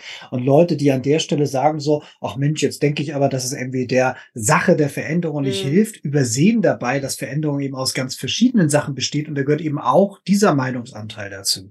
So, das ist halt irgendwie ein bisschen doof doof. Genauso wie halt eben diese ganzen, wir sind es halt nicht wirklich gut gewohnt, in der breiten Masse über diese gesellschaftlichen Phänomene nachzudenken und stellen dann immer vom Individuum ab, fühlen uns angesprochen, beleidigt und sprechen dann darüber, obwohl du Systeme adressierst und die Leute von der individuellen Ebene darauf mhm. antworten. Und das sind halt zwei verschiedene Debatten, die eigentlich ja nur an den Anschlussstellen miteinander zu tun haben. Mhm. Ja, und vor allen Dingen ist es was, das fand ich halt mit eins der stärksten Zitate ähm, Kai sitzt seit 20 Jahren im Rollstuhl und vergisst das manchmal sogar, weil es einfach zu ihm gehört. So. Und der hat gesagt, wir müssen von Anfang an für alle denken. Hm. Und wenn wir das nicht machen, dann wird auch nie was inklusiv sein. Und er meinte auch, ähm, schön, dass ihr Gesunden denkt, dass ihr nie auf Barrierefreiheit angewiesen sein werdet. Tja. Dem wird nicht so sein. Und da einfach aus einem gesunden Egoismus heraus nicht ein System, also ich finde immer wieder, für Minderheiten Dinge zu tun, schadet meist nie der Mehrheit. Also wenn du bestimmte Bedürfnisse einfach mit berücksichtigst, die da äh, Minderheit, ne, also die Barrierefreiheit dient genauso einer hochschwangeren Frau wie einem älteren Senior oder einer Katja, die mit Faltrad in, in einen Zug reinkommen will und aber auch einen Rucksack dabei hat und fast wieder zurückfällt auf dem Bahnsteig, weil es halt drei Stufen nach oben geht. Bin da wie so eine Robbe reingerobbt in so einen, in so einen äh, bayerischen Zug. Ja. Und das sind dann halt auch so Sachen, wo ich nicht verstehe, wie man sowas baut. Warum? Ne? Hm. Genau wie du es da geschrieben hast, man hat da eben nicht dran gedacht. Ja, so, ja. ja und die, diese ganze Thematik hat für mich ja wirklich mit urdemokratischen Werten zu tun. Also jeder, der sich Demokrat, Demokratin nennt und, und, und sozusagen das außer Acht lässt, und da gibt es ja mehr als genug davon, die haben die Demokratie nicht verstanden. Also wirklich im Sinne, dass des Wertesystems, was ja mal formuliert wurde mit Freiheit, Gleichheit, Geschwisterlichkeit und die Betonung auf Geschwisterlichkeit, die das einrahmt. Also nicht nur Freiheit, nicht nur gleich, sondern diese Kombi daraus. Das ist das Entscheidende. Und wir leben aber gerade in einem System, was vom Menschenbild her elitär geprägt ist, nämlich wenn an mich gedacht ist, ist an alle gedacht, also eine völlige äh, Zersplitterung des Gesellschaftsgedanken. Höhepunkt hatte das ja mit Maggie Thatcher damals, die ja gesagt hat, there is no such thing as society, sondern es gibt nur Individuum, Individuen. Und das ist ja das Resultat, ist ja genau das, was wir nicht wollen, nämlich eine Zersplitterung. Jeder denkt nur an sich, aber wehe, es geht einem plötzlich von heute auf morgen schlecht, dann soll aber der Staat plötzlich für mich sorgen. Anstatt, wie du sagst, Katja, von vornherein mal nachzudenken, wie können wir eigentlich ein System bauen, wo von vornherein an alle gedacht ist und wunderbar, wenn, wenn mir nichts passiert, Gott bewahre, aber wenn für alle anderen gesorgt ist, ist doch wunderbar. Und ich habe noch zusätzlich ein, ein Sicherungsnetzwerk, wenn es mir mal schlecht gehen sollte. Und das ist urdemokratisch und jeder, der irgendwie behauptet, äh, weiß ich nicht, Marginalisierung ist super, das wird natürlich niemand so sagen, aber das ist für mich antidemokratisch tatsächlich. Mhm. Ja, das ist halt genau das. Ähm, das ist auch so eine äh, Visualisierung, wo links die weißen alten Männer stehen. Als mhm. Sinnbild und rechts halt so eine super wie ich finde, bereichernde Gesellschaft, wo Menschen einfach sein dürfen.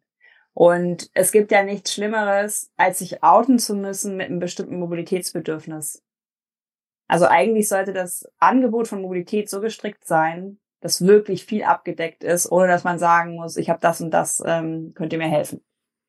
Ähm, und das ist natürlich etwas, wo, wo wir nie zu 100 Prozent das machen können, aber momentan, keine Ahnung, sind wir noch nicht mal bei 50 Prozent, würde ich mal behaupten.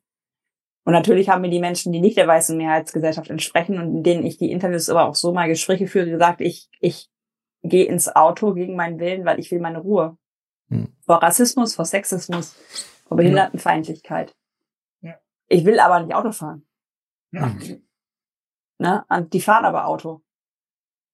Und die eine hat gesagt, ähm, ich, ich fahre super gern Bahn, weil da ist immer freundliches Personal. Da kann ich zur Not hin, wenn irgendwas sein sollte. Und im Bus mache ich das aber nicht, weil ich da keine Hilfe krieg.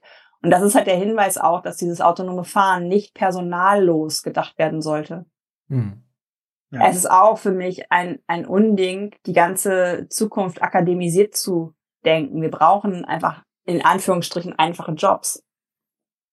Und das kann halt eine Fahrzeugbegleitung sein. Weil für mich ist es Wertschätzung, das Sicherheitsbedürfnis von Menschen ernst zu nehmen, die sagen, ich fahre so lange nicht mit, wie ich nicht äh, mich einfach sicher fühlen darf. Und das fand ich halt ein ganz schönes Ding, weil das hat mir auch nochmal als, als Formulierung so ähm, geholfen, sich unsichtbar bewegen zu können. Hm. Also, dass wirklich einfach du rausgehst, durch die Welt gehst und nichts passiert. Es sei denn, du verhältst dich komisch.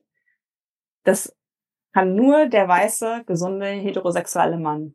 Schon bei Frauen wird schwierig, denen wird hinterhergepfiffen, keine Ahnung, ne? Aber mit jeder Marginalisierung, die dazukommt, nehmen die Mikroaggressionen äh, zu. Und da haben natürlich rassifizierte Menschen ganz andere Erfahrungen als ich als weiße Frau. Und ich fühle mich ja schon nicht immer sicher, obwohl ich auch sehr selbstbewusst, sage ich mal, mich bewege. Und das einfach sich nochmal vor Augen zu halten, welche Privilegien auch wir drei haben und dass wir diese Privilegien gefälligst nutzen müssen, damit es für andere besser wird, die marginalisiert werden. Hm. Definitiv. Und das ist ja schon, also das merke ich als Privilegierter schon im Kleinen, alleine dadurch, ob ich Kopfhörer aufhabe oder nicht. So, das ist schon ein kleiner Schutz sozusagen in, in, im öffentlichen Raum, wenn ich mit Straßenbahn etc. fahre, fühle ich mich alleine schon irgendwie in meinem Kokon anders, wie wenn ich laute Geräusche, bla bla bla.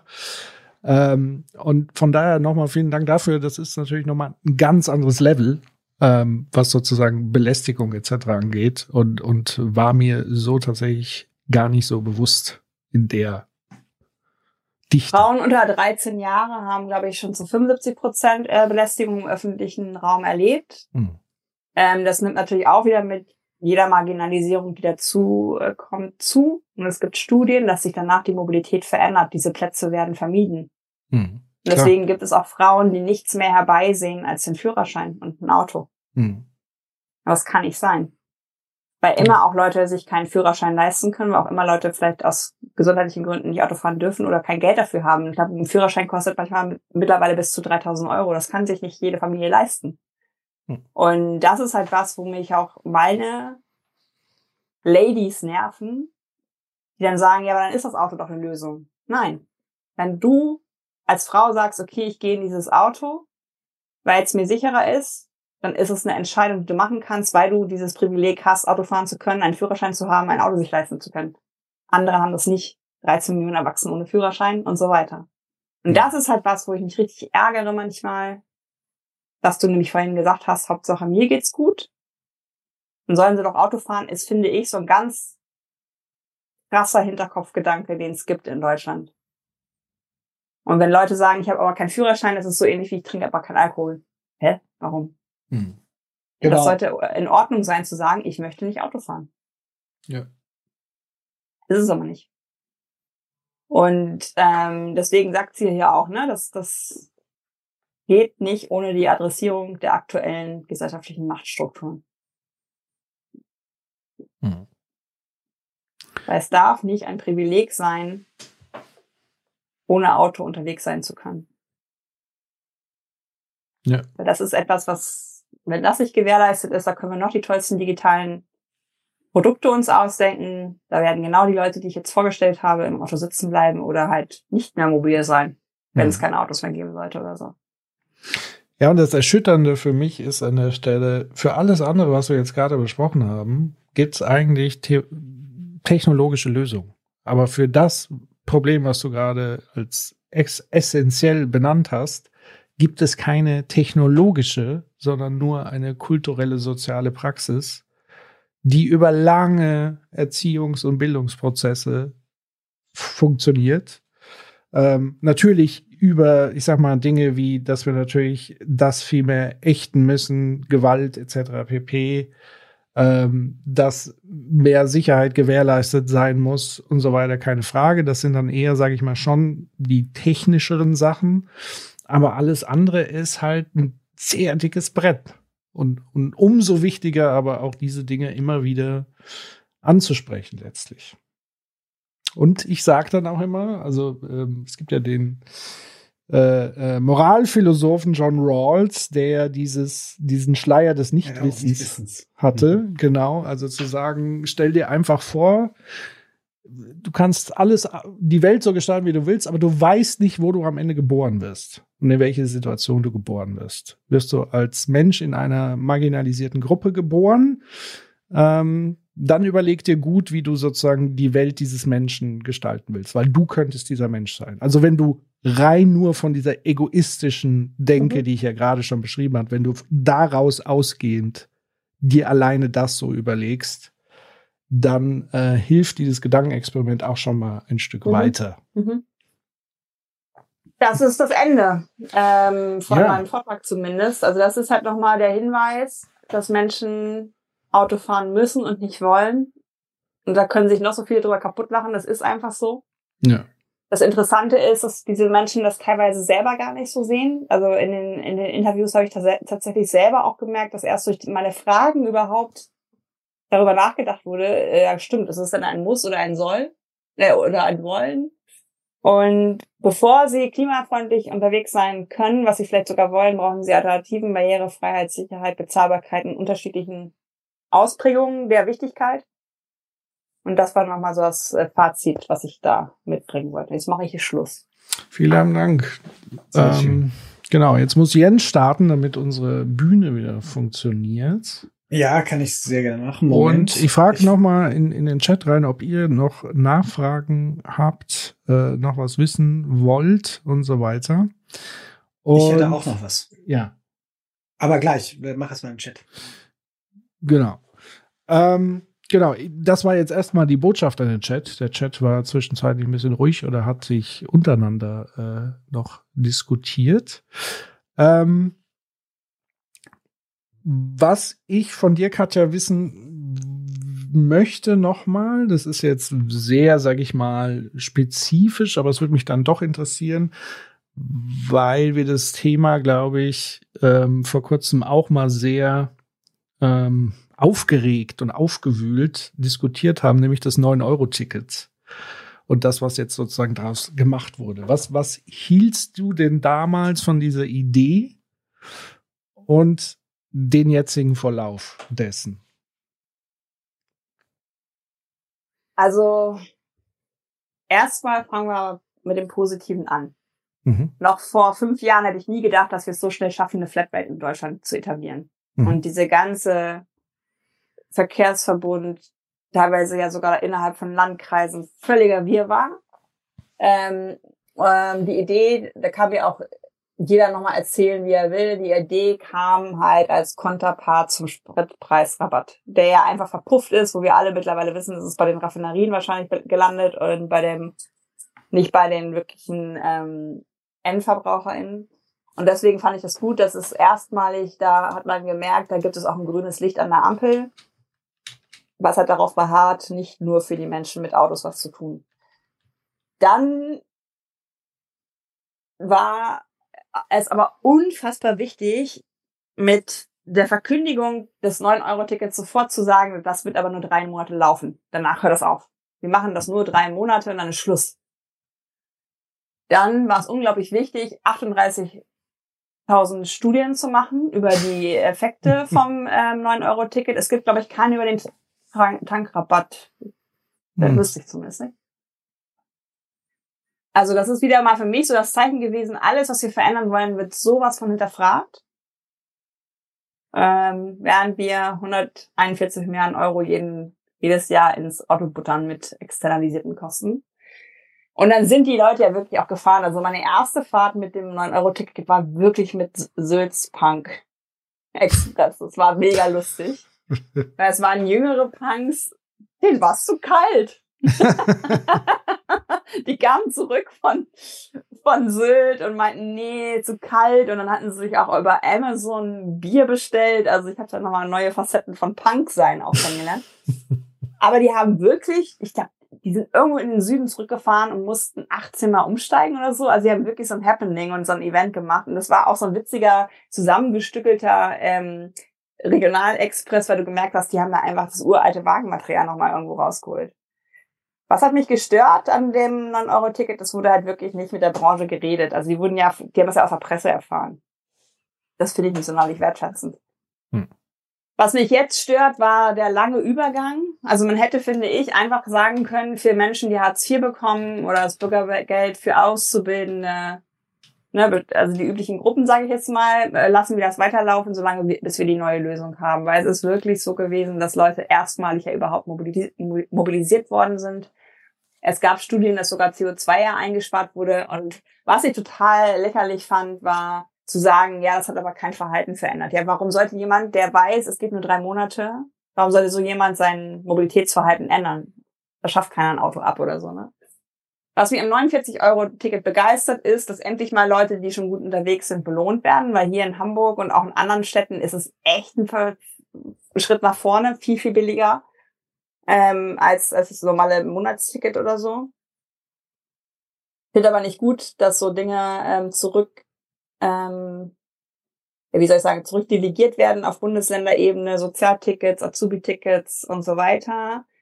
Der Bürgergeldsatz ist, glaube ich, bei 40,70 Euro für Mobilität im Monat. Wie kann es sein, dass wir da nicht auf Bundesebene sagen, genau für diese Leute haben wir auch schon ein Produkt. Ich habe Bedenken, dass es heterogen wird. Hm. Und eigentlich brauchst du ja eine Deutschland-Flat. Und ähm, ich weiß auch von Verkehrsunternehmen, dass denen das Geld dann fehlen wird. Und dass sie sagen, es kann sein, dass der erste oder der letzte Bus gespart werden muss auf manchen Linien. Hm. That's the reason for it. Ja. Mhm. Und deswegen ist es mal wieder äh, ein Pflaster und keine Operation.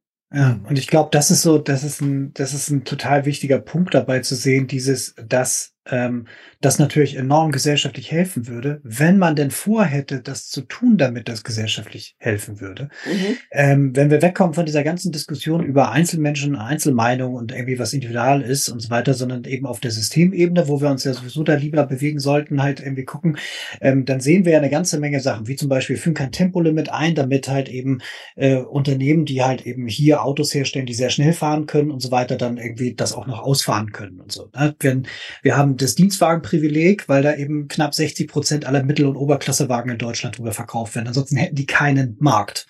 So, ne, das ist also auch eine, eine erhebliche Subvention. Wir äh, reden über E-Fuels, obwohl wir genau wissen, das ist eine Geisterdebatte, um dafür zu sorgen, dass dann doch irgendwie der Verbrenner weiterlebt. Wir schaffen eine STV, äh, STVZO, äh, womit und auch eben andere Regulative, womit wir das irgendwie schaffen, dass halt eben bestimmte Sachen im Verkehr dann auf Länderebene oder Kommunenebene oder doch auf Bundesebene sind, um da in diesem ganzen Verantwortungsgewirre dafür zu sorgen, dass wenn ich jetzt eine Stadt habe, ich bin jetzt meinetwegen auch so ein, so ein progressiver Bürgermeister und möchte was anderes machen, viele Sachen einfach gar nicht machen darf, weil die Rechtslage dafür gar nicht da ist.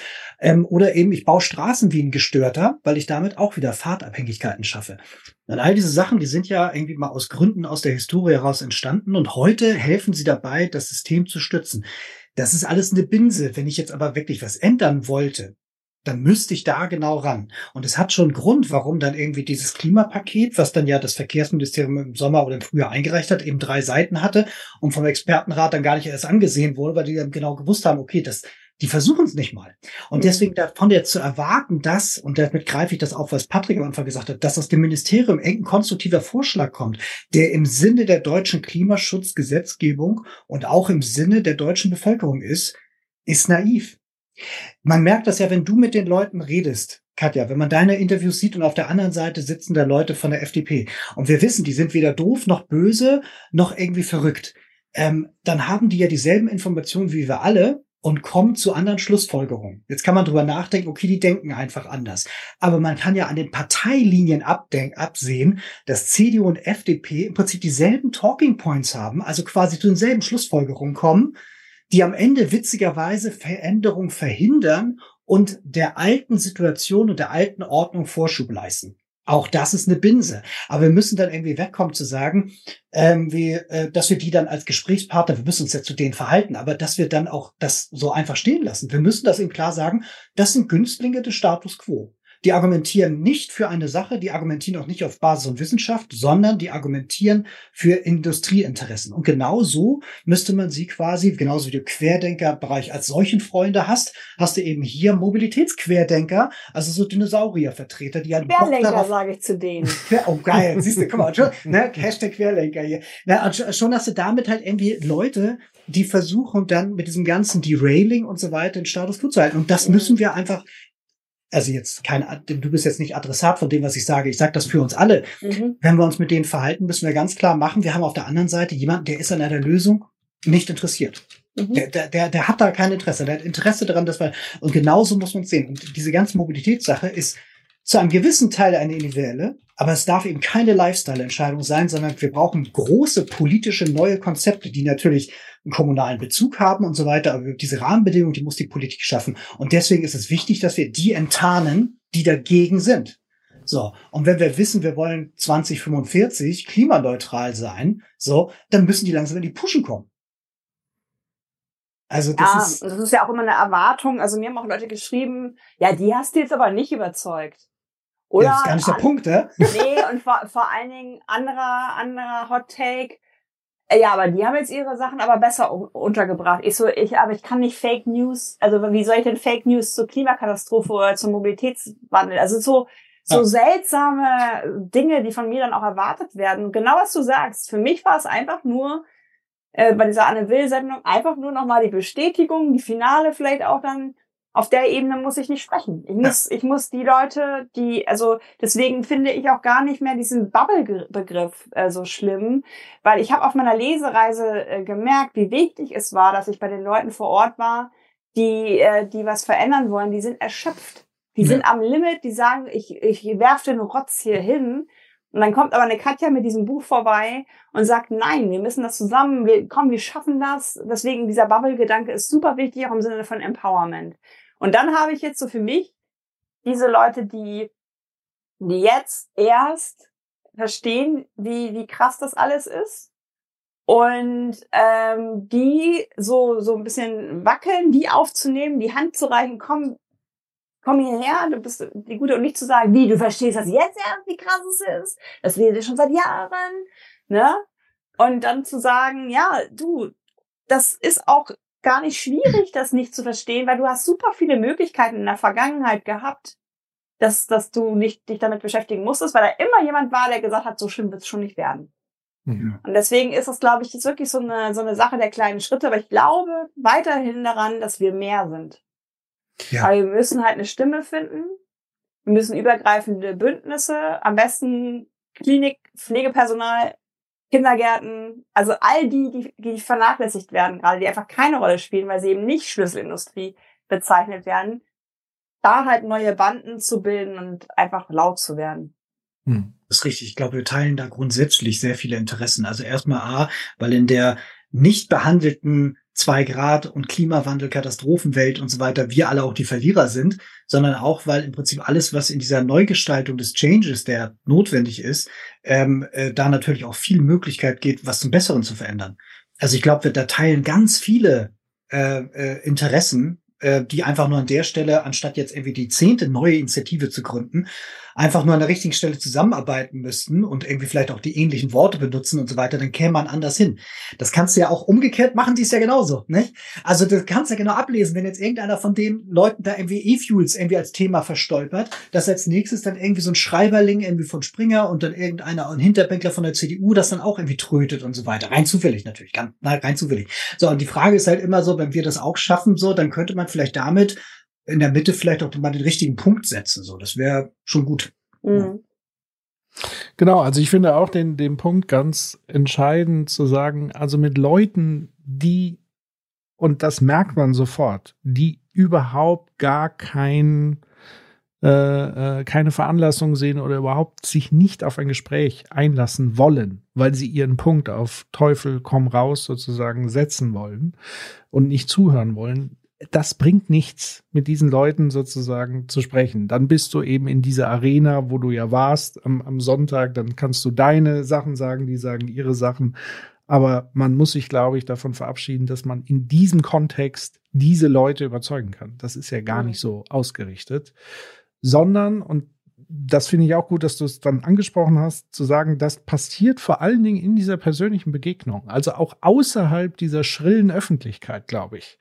Ähm, weil auch das erleben wir ja in den sozialen Netzwerken. Es ist ja alles diese, diese schrillende Öffentlichkeit, wo eine ähnliche Kampfarena eigentlich ist, wie, wie bei Anne Will, nur noch mal viel mikromäßiger.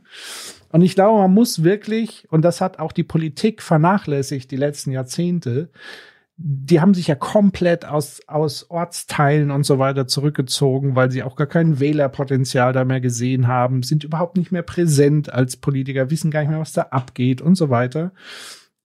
Wirklich auch das als Anlass zu nehmen und wieder in den öffentlichen Raum zurückzukommen und dort mit Leuten zu sprechen, da wo sie leben, um ihnen ja anschaulich zu erklären, wie es anders sein könnte vor Ort. Und auch dann zuzuhören, zu sagen, okay, was haben wir denn vor Ort vielleicht andere ähm, Herausforderungen jetzt als in einer Großstadt oder in einer ganz anderen Stadt und so weiter.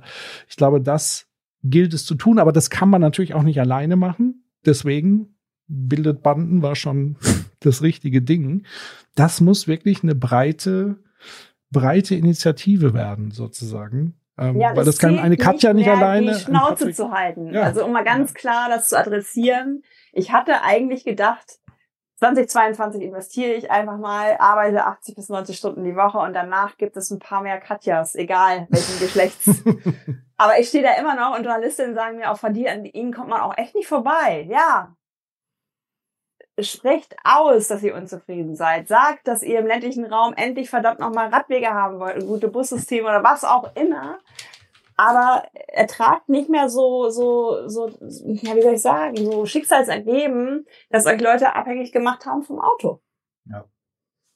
Ja, das passt. Ähm, das haben wir auch regelmäßig in den verschiedenen Themen, die wir so, so ablaufen und versuchen auch immer so ein bisschen an die Hand zu geben, was man da machen kann. Da kommen wir gleich auch nochmal drauf. Mhm. Genau das ist es, ne? Also dieses erstmal, dass es einem nicht egal ist und das dann irgendwie auch sich zu begreifen, ich bin politischer Akteur. Mhm. Ich setze nicht alle vier Jahre einfach eine Stimme ab und hoffe drauf, dass vielleicht irgendwas passiert, ja. so. Wird dann enttäuscht, so, sondern ich muss halt eben selber auch eben sowas tun. So, ich habe jetzt ganz viele Fragen im Chat. Oh mein oh. Gott. ich weiß nicht, wie euer Level noch ist. Ähm, ich fange mal an. Ähm, Frage von, von der Jochen. Das Thema bidirektionales Laden, äh, Vehicle to Grid, ist wegen den Streamabbrüchen etwas untergegangen. Ich halte das für den falschen beziehungsweise einen undemokratischen Ansatz, da wir die Versorgungssicherheit von der Freiwilligkeit der V2G-fähigen Autoeigentümer abhängig machen würden. Was sind eure Gedanken dazu? Darf ich direkt? Ähm, also ich würde auch jetzt nicht irgendwie sagen, oder ich glaube auch nicht, dass einer von uns das gesagt hat, dass das jetzt halt irgendwie der Teil ist von, von Mikrospeicherung oder so, sondern ja. dass es eben eine weitere Option in einem Netz aus verschiedenen Speicherdingen ist. Ähm, und deswegen wäre das, würden wir, glaube ich, nicht sagen, dass man, dass das jetzt so das Ding ist so. Und es wäre halt vor allen Dingen, das war glaube ich auch der Hinweis, ähm, dass wir wegdenken von dem privaten Autobesitz. Also dass, dass einfach das Auto auch eine fahrende Batterie ist und nicht mehr. Ja. Genau, und ich würde jetzt ungern auf Basis von Autos, egal ob im Privatbesitz oder als Sharing-Modell, sie äh, als alleinige Grundlage der Versorgungssicherheit sehen wollen. Es sei denn, Sie haben auf dem Dach noch ein Windrad. Oder so, genau. So, dann äh, Bela Fang schreibt, wie begegne ich Verlustängsten? Ich erlebe oft, dass in Diskussionen Argumente kommen, aller das bedeutet Demobilisierung der Landbevölkerung oder das eigene Auto ist bequemer, aber auch Argumente nach dem Motto, solange ÖPNV und Alternativen nicht besser als Auto sind, will ich Auto fahren. Ja, kurze Schlafapnoe. Ähm, das sind halt, das ist ähm, Habt ihr jetzt Bullshit-Bingo der Verkehrswende schon? Gerne mal bei mir gucken, könnt ihr euch mal angucken, da sind diese ganzen Sachen genannt. Erstens machen wir das, was möglich ist, und das ist wahrscheinlich schon ein Drittel weniger Autos, wenn wir ehrlich werden. Hm.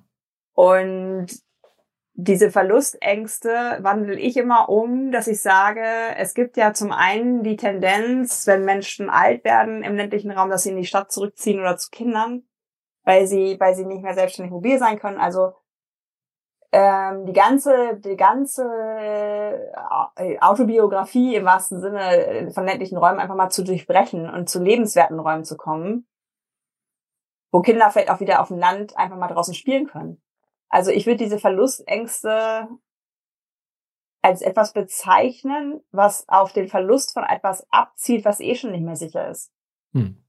Also das ist eine Sicherheit, die euch davor gegaukelt wird dass es alles so weitergehen kann wie bisher. Und das ist nicht so. Das ist eine Lüge. Hm. Das ist doch eine gute, wenn auch. Ja. Also ich würde jetzt im 1 zu 1 Kontakt nicht so krass ja. sagen, aber ich glaube, es ist hier bei diesem Format wichtig, weil auch gerade dieses Chart da steht. Es kann nicht so weitergehen. Ja. Auch ländliche Bevölkerung ähm, kann nicht mehr die Tendenz zum Viertwagen haben und alle Wege, äh, jeden zweiten Weg unter fünf Kilometer mit dem Auto fahren. Ja. Ich wir haben gleich auch noch eine, Entschuldigung, wir haben gleich auch noch eine Literaturempfehlung dazu, was da auch äh, helfen kann. So, das wäre vielleicht noch äh, was Interessante.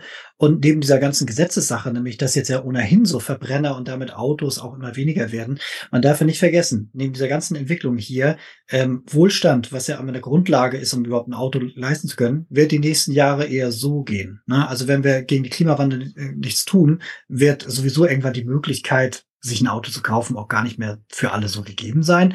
Also so oder so ändert sich gerade was, ob wir wollen oder nicht, bei Design oder bei Desaster. Und das bedeutet, wir müssen das eher embracen und irgendwie schauen, wie wir irgendwie das neu denken, anstatt nur zu sagen, ich will aber zurück in die 60er.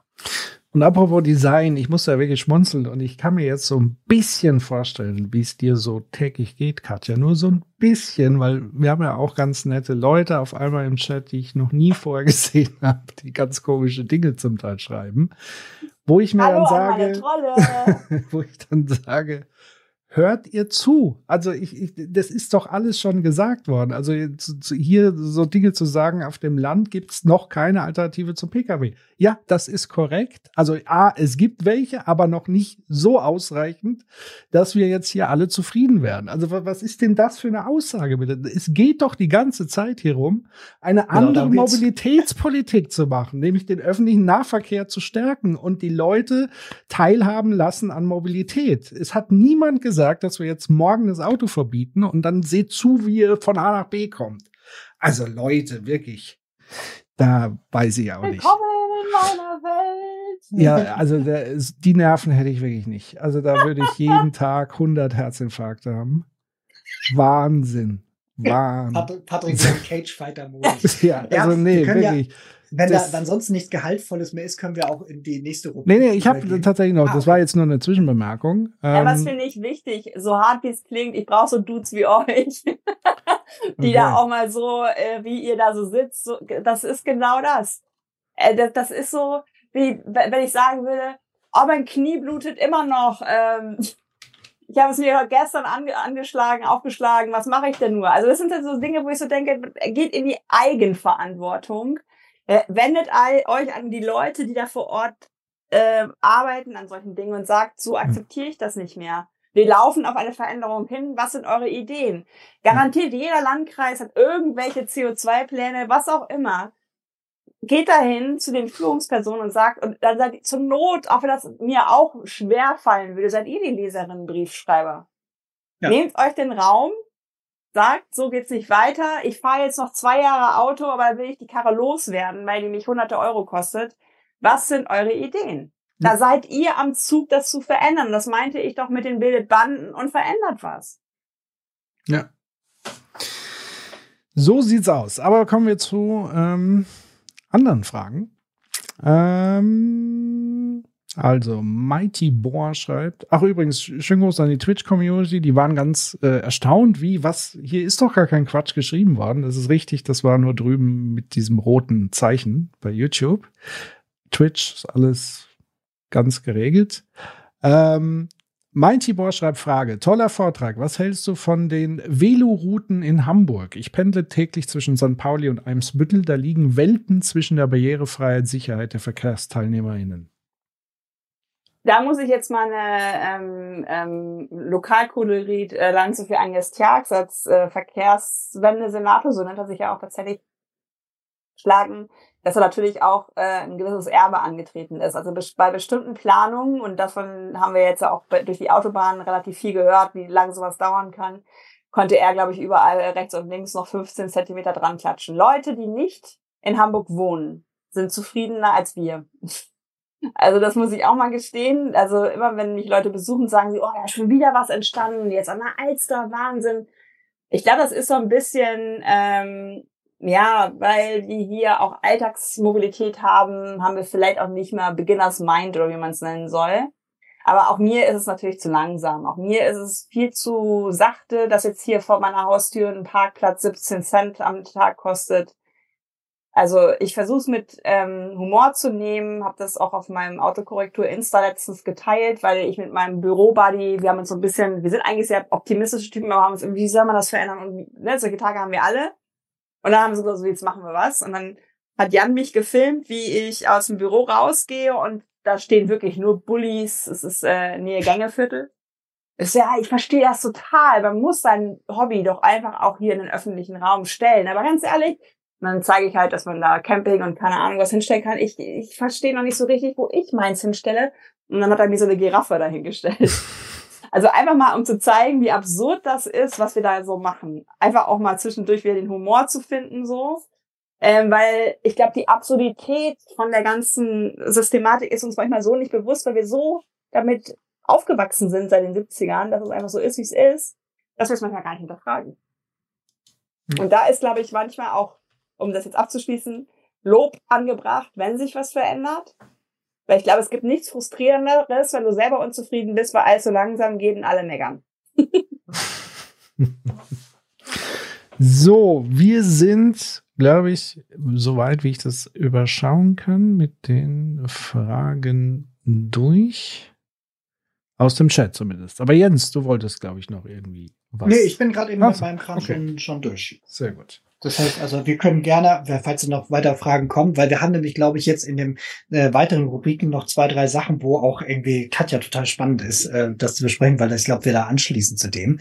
Ich würde einfach mal reinstarten, wenn ihr keinen Einwand habt und dann ähm, können wir mal gucken, was da noch irgendwie sich alles so in der Chat-Dynamik ergibt. Mhm. So, einmal da war sie nochmal, genau. So, Shift Happens. Ähm, ganz kurze Geschichte zu dem ersten Einbringer. Bei Shift Happens versuchen wir halt immer so ein paar aktuelle Sachen zu erzählen und das so ein bisschen halt einzurahmen. Ähm, und der erste Punkt ist, ich selber komme ja aus von der Insel. Und ähm, auf der Insel drumherum, da gibt es Seehunde.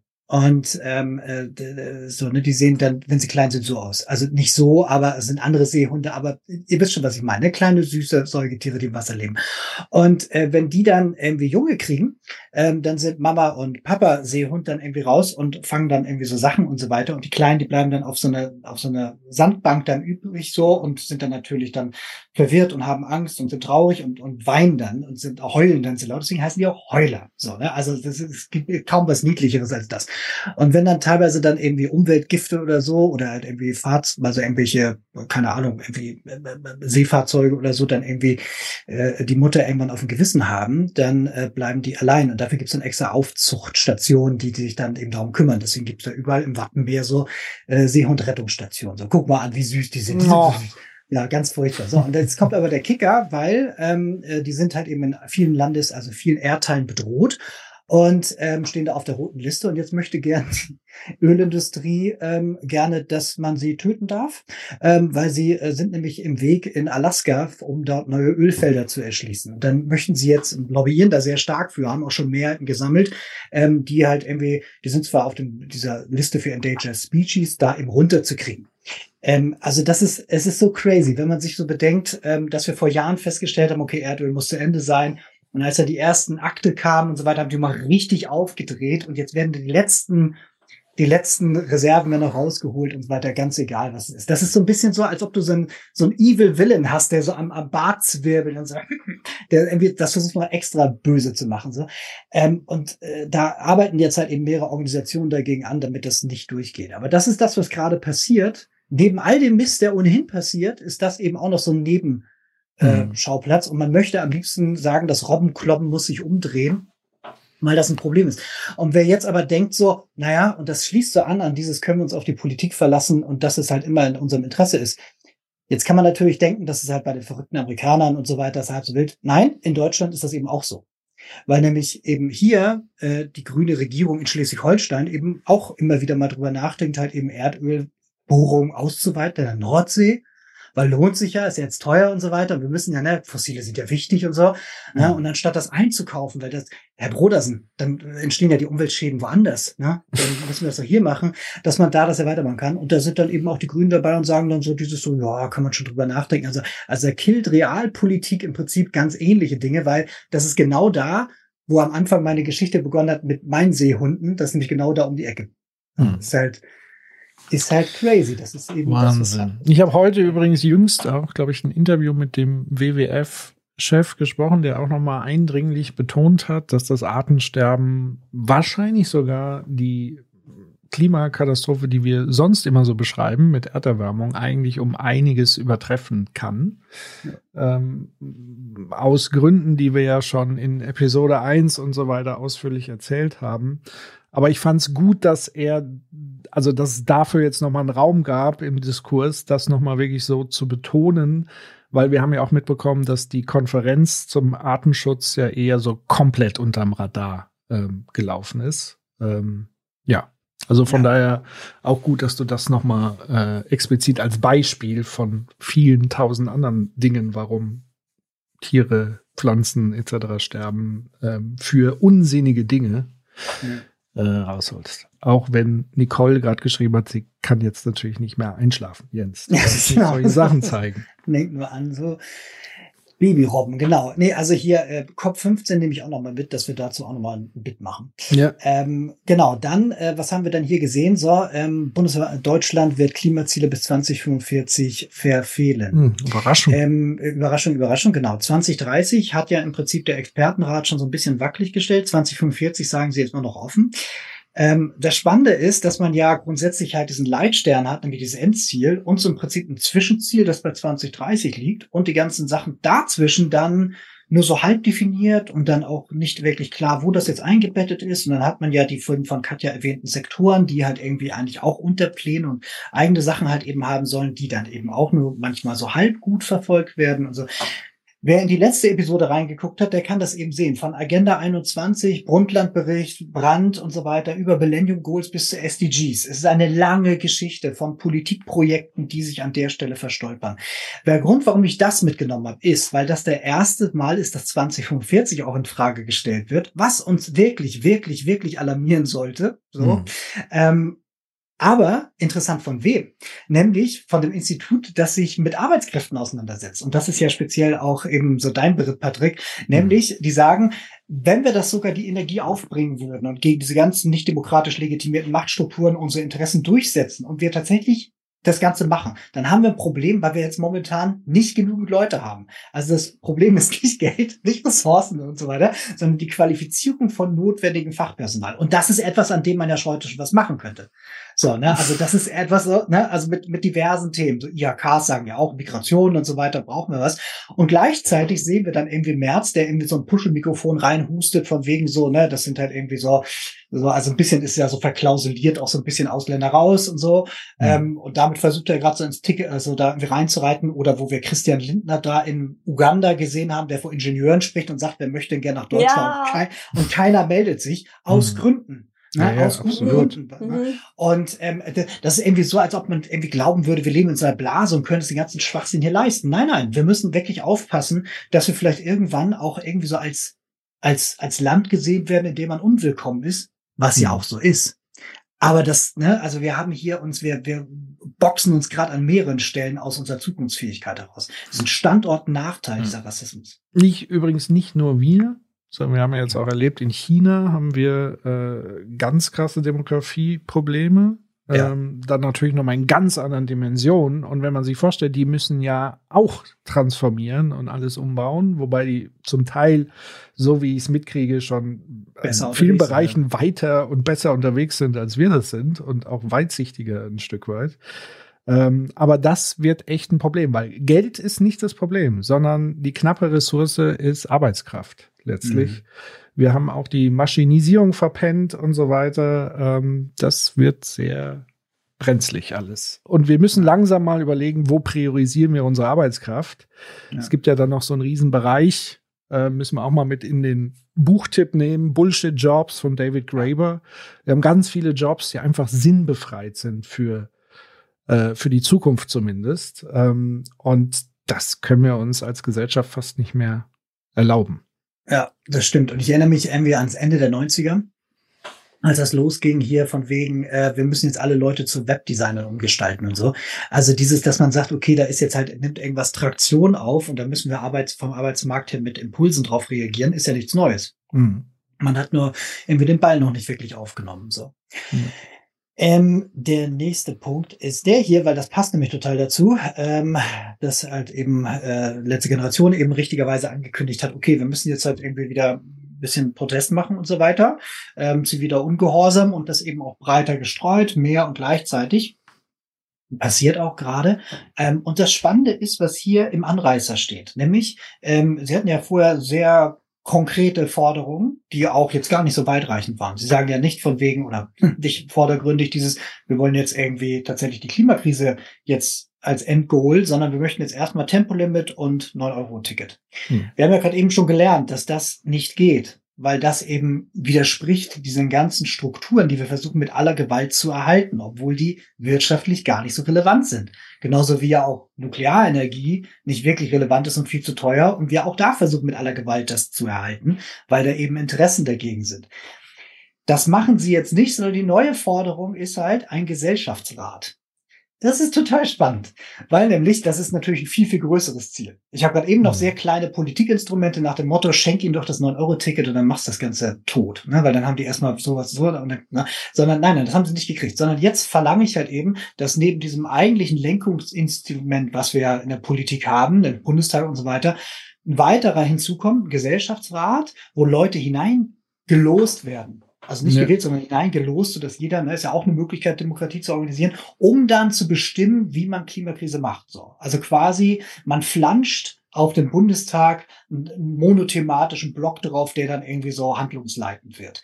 Das ist natürlich irre, das werden sie nicht bekommen. Das ist aus diversen Gründen wird das nicht kommen. Aber das Spannende ist dabei, dass du damit ja zwei Reaktionen schaffst. Das eine ist natürlich, dass jetzt all die Leute, die sagen, oh Gott, das sind irgendwie ganz, ganz gefährliche und das ist ja, wenn Leute Rat hören, dann denken sie an Räterepublik und irgendwie Weimarer Republik und den ganzen Sachen. Das heißt, die Rechten springen natürlich da mega drauf an, geben richtig Traktion. Und auf der anderen Seite wirst du natürlich dann wieder was haben, dass dann irgendjemand bei Anne Will sitzt.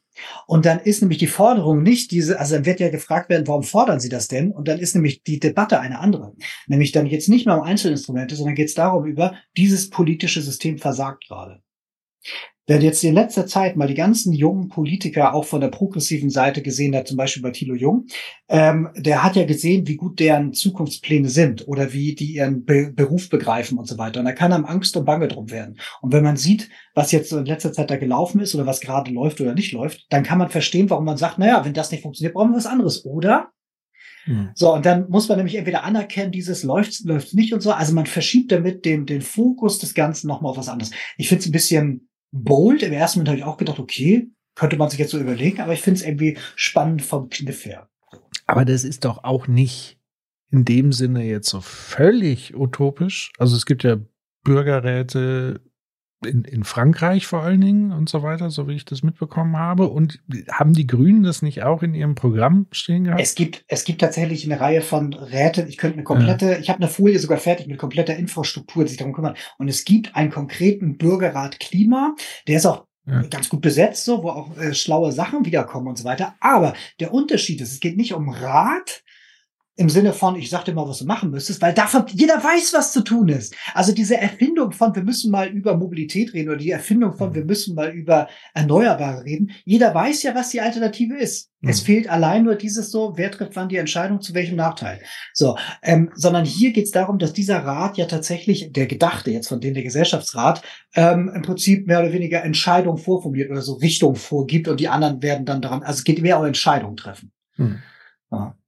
Was ich halt so krass fand, dass schon gleich wieder Entdemokratisierung gewittert wurde und so. Ja. Ne? Also es ist ja einfach, also erwiesenermaßen, ich ähm, will jetzt mal einmal im Quartal so einen Rückblick machen.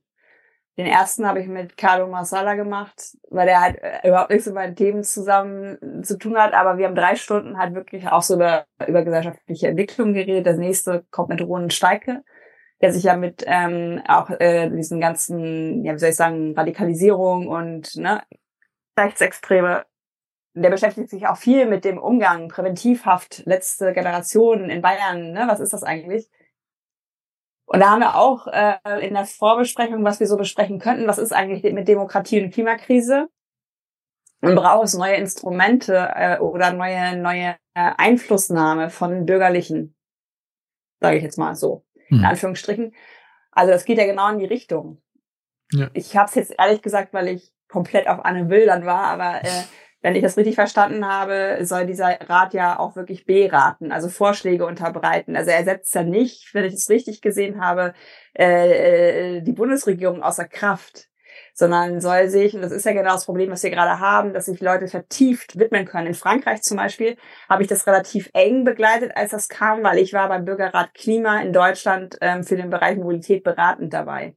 Und in Frankreich war das so, dass, dass die äh, BürgerInnen ähm, ähm, in diesen Rat äh, gekommen sind, dann praktisch ja sich die, vielleicht sogar erstmalig die Zeit genommen haben, sich mit der Klimakatastrophe ähm, auseinanderzusetzen und die haben psychologische Beratung stellen müssen. Da sind Leute zusammengebrochen, da haben Leute geweint, weil sie gesagt haben, Scheiße, was ist hier eigentlich los? Mhm. Und da hat Macron ja ganz klare, und das war auch bei dem Bürgerrat Klima, Tempolimit und was es da nicht alles gab, kann man alles nachlesen.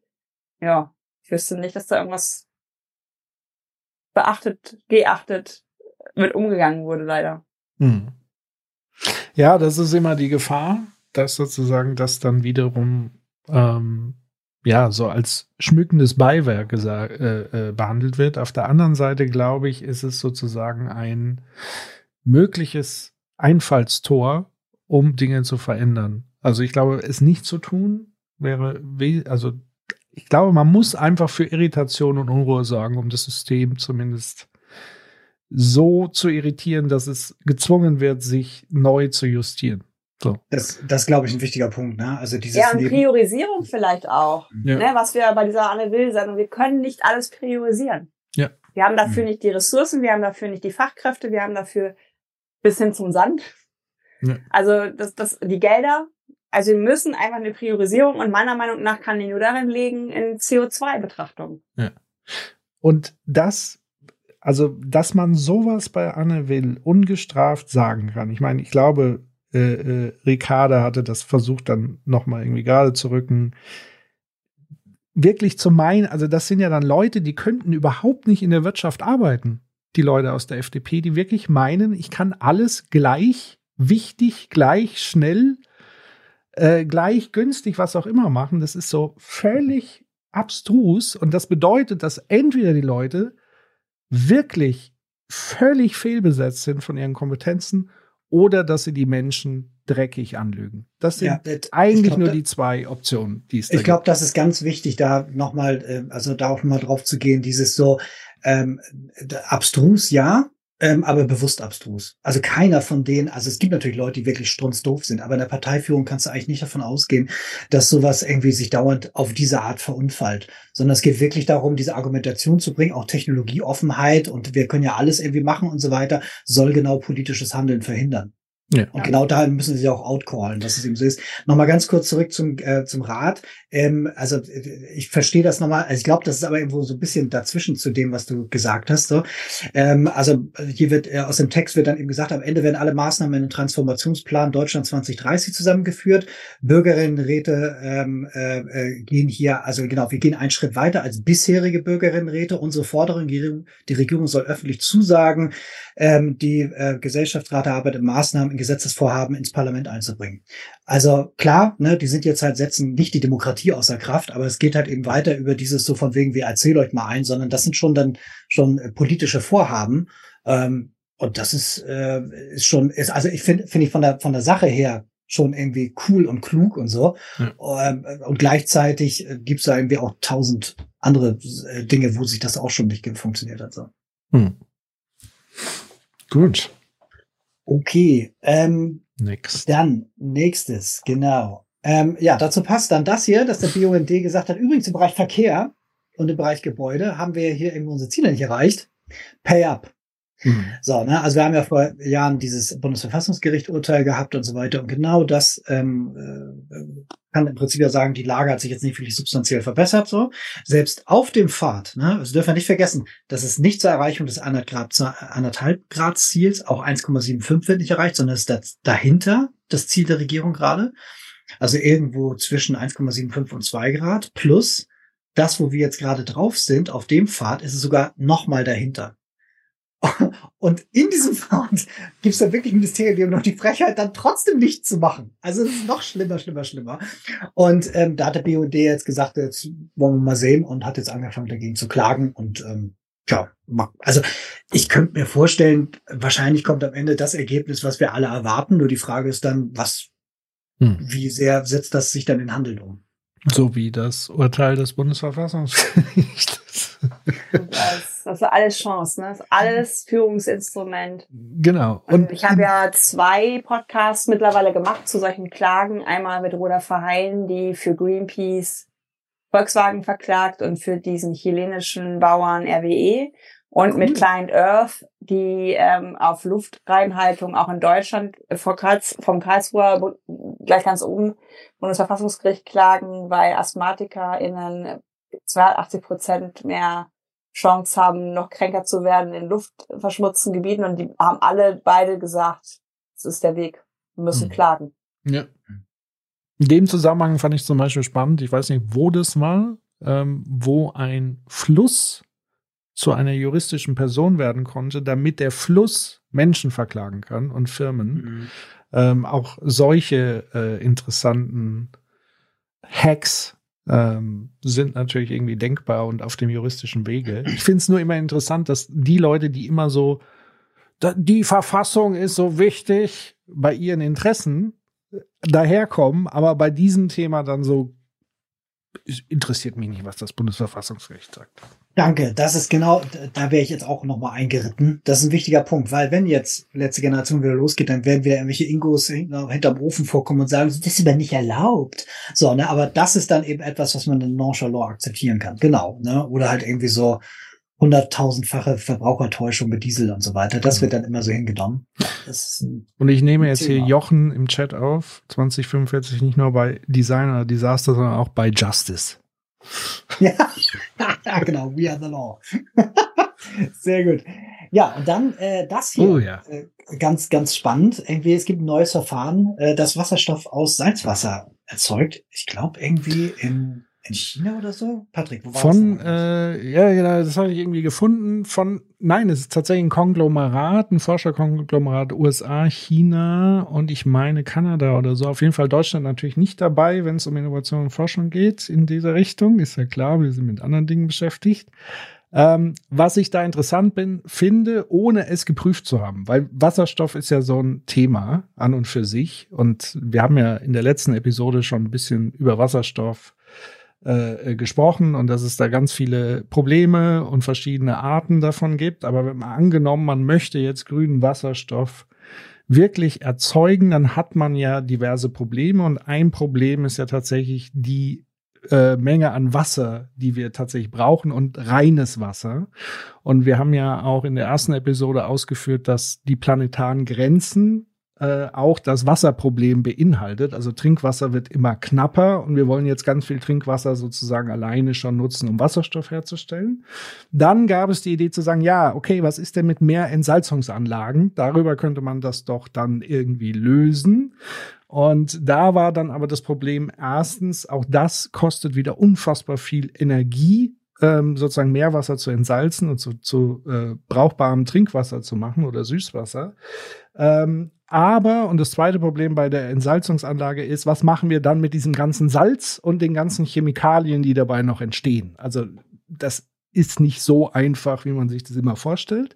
Aber wenn das jetzt so stimmt, was da ist, und das habe ich wirklich noch nicht vernünftig wissenschaftlich durchleuchtet oder durchleuchten lassen, dann ist es wohl so, dass man direkt Elektrolyse im Meerwasser, auch im verunreinigten Meerwasser wohl machen könnte. Weiß nicht, was, ob da Chemikalieneinsatz und so weiter ist, aber angenommen, das würde so stimmen, dann wäre man zumindest da schon mal einen sehr großen Schritt weiter, weil man könnte dann eine gute Kombi machen an äh, Küstenregionen, wo auch viel Sonne scheint, so eine Mischung aus Solar und Wasserstoff etc wäre dann möglich. Und die Frage ist aber dann wiederum, wann? Weil das Ding ist jetzt gerade erforscht, also null skaliert, null geprüft so, aber es ist sozusagen zumindest mal ein möglicher Lichtblick, um die ganzen anderen Probleme, die man mit Wasserstoff im Moment hat, vielleicht zu überwinden. Genau, ja, und im Zweifel wäre das am Ende für Verkehr wahrscheinlich auch nicht wirklich noch ein Thema, selbst wenn es in ja, großen also Mengen herstellen eh raus. Muss es eh für was anderes eigentlich ja. da sein. Genau, und dann haben wir das hier noch gefunden. Mhm. Irgendwie eine äh, Firma aus Lörrach, die da irgendwie Solarmodule herstellt, die nicht nur Strom erzeugen, sondern auch irgendwie eine Abwärme in dem Prozess, also wo du quasi gleich zwei ja. äh, Hausprobleme auflösen kannst? Oder? Ja. Also das finde ich super spannend, weil das ist im Einsatz, das wird verkauft tatsächlich, aber auch so ein Tüftler-Ding äh, aus, aus Lörrach, ein kleiner Ort irgendwo im Schwäbischen, glaube ich. Und da ist es so, dass du normal bei diesen Solarpanels hattest du ja immer nur die, die Stromumwandlung.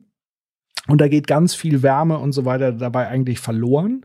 Und diese Panels sorgen dafür, dass die Wärme aufgenommen wird und in das bestehende Heizungssystem mit Wärmepumpe sozusagen zugeschossen wird und somit natürlich den Verbrauch der Wärmepumpe über Elektrizität und so weiter verringert. Das heißt, wir haben noch mehr Energiegewinnung aus diesen Solarpanelen und es ist scheinbar so krass an diesem Beispiel hier. Das war irgendwie ein ungedämmtes Reihenhaus und so weiter, ähm, was tatsächlich ein Überschuss dann am Ende sogar erzeugt hat. Also selbst die Wärmepumpe musste wohl gar nicht mehr so viel Strom und so weiter ziehen. Wir verlinken das natürlich wie immer, ihr könnt es euch selber angucken, selber prüfen.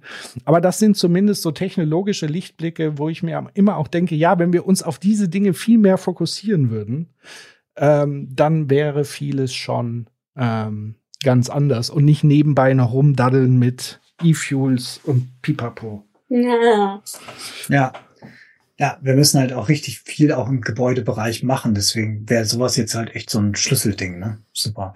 Ja. Okay, super, prima. Ähm, dann äh, unsere Rubrik äh, Klimakrise abwenden ist Handarbeit. Äh, da stellen wir halt immer so ein paar Sachen vor, wenn man sagt, okay, ich möchte irgendwie Handelnder und nicht Behandelnder sein. Was gibt's denn da für Möglichkeiten? Und da haben wir diesmal was Interessantes, nämlich bald ist der Tag der Klimademokratie.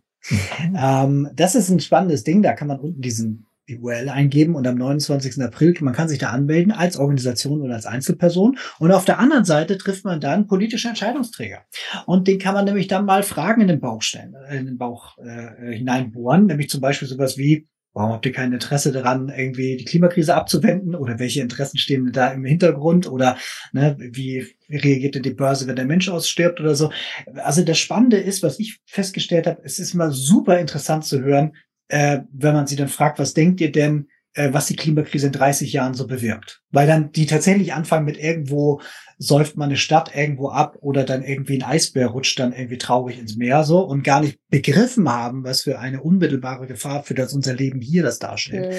Oder wenn man eben auch fragt, wie viele Tote glaubst du denn mhm, hat denn die mhm. Klimakrise in Deutschland, da kommen die eben nicht darauf, dass in Europa ein Promille der Bevölkerung letztes Jahr an Klimakrise gestorben ist, sondern die sagen dann so, ja, irgendeine Oma wird es bestimmt zu heiß gewesen sein, so, ne? Also, auch das oder eben viele andere Fragen kann man an dem Tag stellen. Und ich glaube, das ist ganz spannend, weil wenn man hier das, was Katja vorhin gesagt hat, sich nämlich mal geschickt koordiniert oder vielleicht das eine oder andere sich mal überlegt, so, ähm, dann könnte man vielleicht damit was zeigen.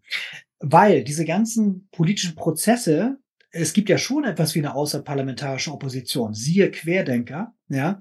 Querdenker so haben einfach nur durch Lautstärke das geschafft, dass auf einmal so ein neuer Ton in Gesundheitspolitik hineinkam.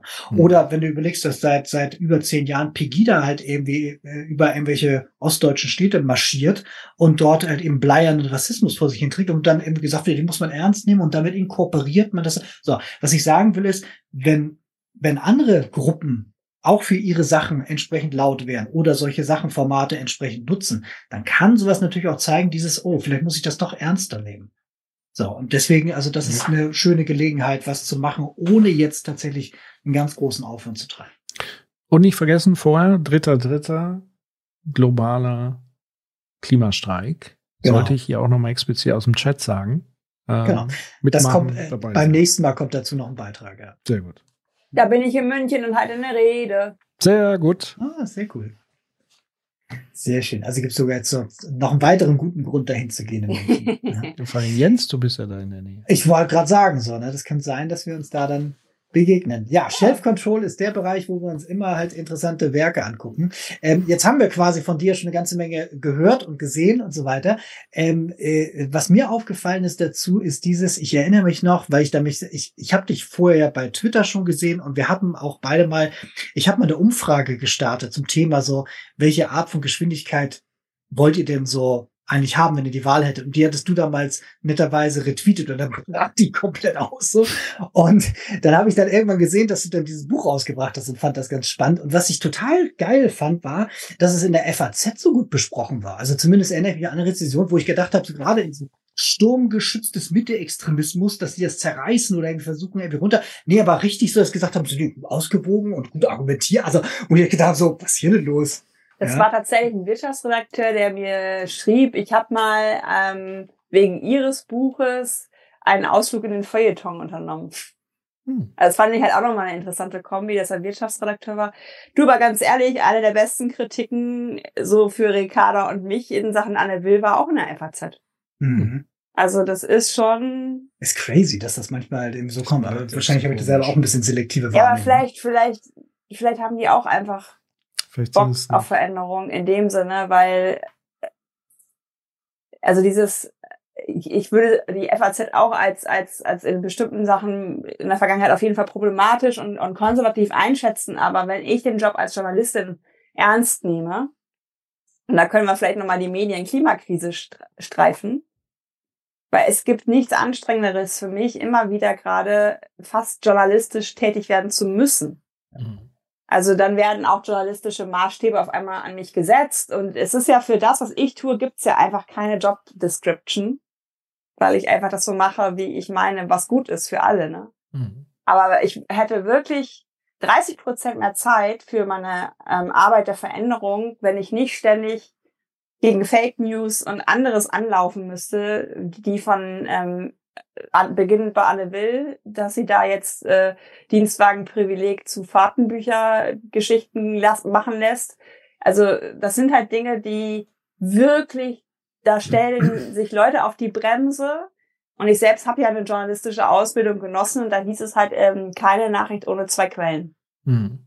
Und das würde ja schon helfen. Ja. ja, total. Dieses, was, was du gerade sagst, dieses, das passt sehr gut. In Episode 2 haben wir mal genau diese, diese medienökonomischen Taktiken auch so, auch im Sinne von Verzögerungstaktiken und so weiter mit äh, beleuchtet. Nämlich dieses so, naja, wenn ich die Leute lang genug beschäftige, dann sind sie mit sowas beschäftigt und können dann ihre mhm. Arbeit dann tatsächlich nicht nachgehen. Wenn wir das irgendwie schaffen würden, das uns besser zu koordinieren, so arbeitsteilig, dann hast du halt eben so ein paar Leute, die das debanken und die anderen können dann das wirklich machen, wird das total, wird das total helfen. Ich ja, oder noch, noch radikaler, das ist ja im Grunde genommen die Forderung des Club of Rome's, ähm, sozusagen viel härter gegen Desinformation vorzugehen. Also nicht nur bildungsmäßig, sondern wirklich Konsequenzen für Desinformation.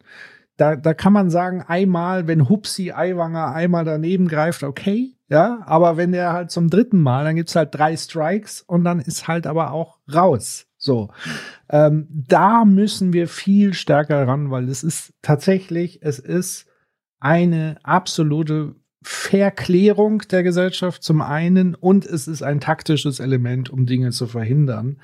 Und Desinformation ist ein No-Go, sollte für eine Gesellschaft ein No-Go sein. Gerade in einer Wissen- und Informationsgesellschaft ja. ist es genau das Gift. Also es ist wirklich wie Krebs. Und wenn du jetzt mal zurück überlegst, so früher, ne, das war früher was anderes. Der, der gelogen hat und so weiter, war dann schnell raus, wurde nicht mehr wirklich ja. ernst genommen und so weiter. So, ne? Frag mal, wie Erich von Däniken sich um den Hals herum fühlt. Und heute kannst du da sitzen und dann irgendwie mit Katja diskutieren, ihr kompletten Scheiß erzählen und wirst beim nächsten Mal wieder eingeladen. Ganz gleich. Das ist genau das Problem. Wir leisten dadurch, dass es keine sozialen Kosten hat zu lügen, leisten wir so einen Trumpismus und Postfaktizität Forschung. Es muss ganz klar sein, dieses so, mit dir rede ich nicht mehr. Fertig. Fertig. Du bist hier, um den Diskurs zu zerstören oder zu derailen, mit dir rede ich nicht. Du bist für mich kein Debattenbeitragender. Fertig.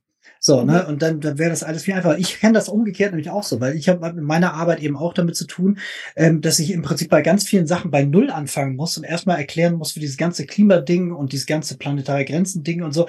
Also das sind Sachen, die mir, der ich, äh, ich mich schon lange damit beschäftige, vollkommen klar sind, aber die in der Gesellschaft, also äh, fast gar nicht angekommen sind. Und selbst wenn sie angekommen sind, die Konsequenzen nicht wirklich klar sind. Also genau das, was du sagst, wir, wir sind immer noch da dabei und müssen gegen diese Klimamedienkrise oder Medienklimakrise halt immer noch ankämpfen. Ja. Mhm.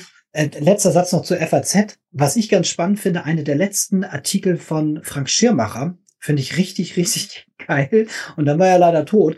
Ähm, aber das beginnt mit, ich glaube, dass die Linke recht hat. Ich glaube, dass Konservatismus irgendwie an sich selber krankt und dass es jetzt uns allen langsam den Wohlstand und die gute, das gute, schöne Leben kostet. So, ne? Also er hat wirklich so einen ganz starken Artikel dafür geschrieben, dass irgendwie äh, diese Art von die, sich die Gesellschaft zu sehen, da ähm, zu, zur Beute von Interessen geworden ist und so weiter. Und das finde ich halt irgendwie immer ganz schön, weil das ist nämlich die FAZ, wo ich sie noch gelesen habe und dann irgendwann gemerkt habe, okay, das ist jetzt irgendwie ist irgendwie komisch, so, also hat sich irgendwie auch verabschiedet. Vielleicht ist das noch das Erbe von Frank Schirmacher, was da noch ein bisschen in der FAZ nachwirkt. Man, man weiß es nicht, genau.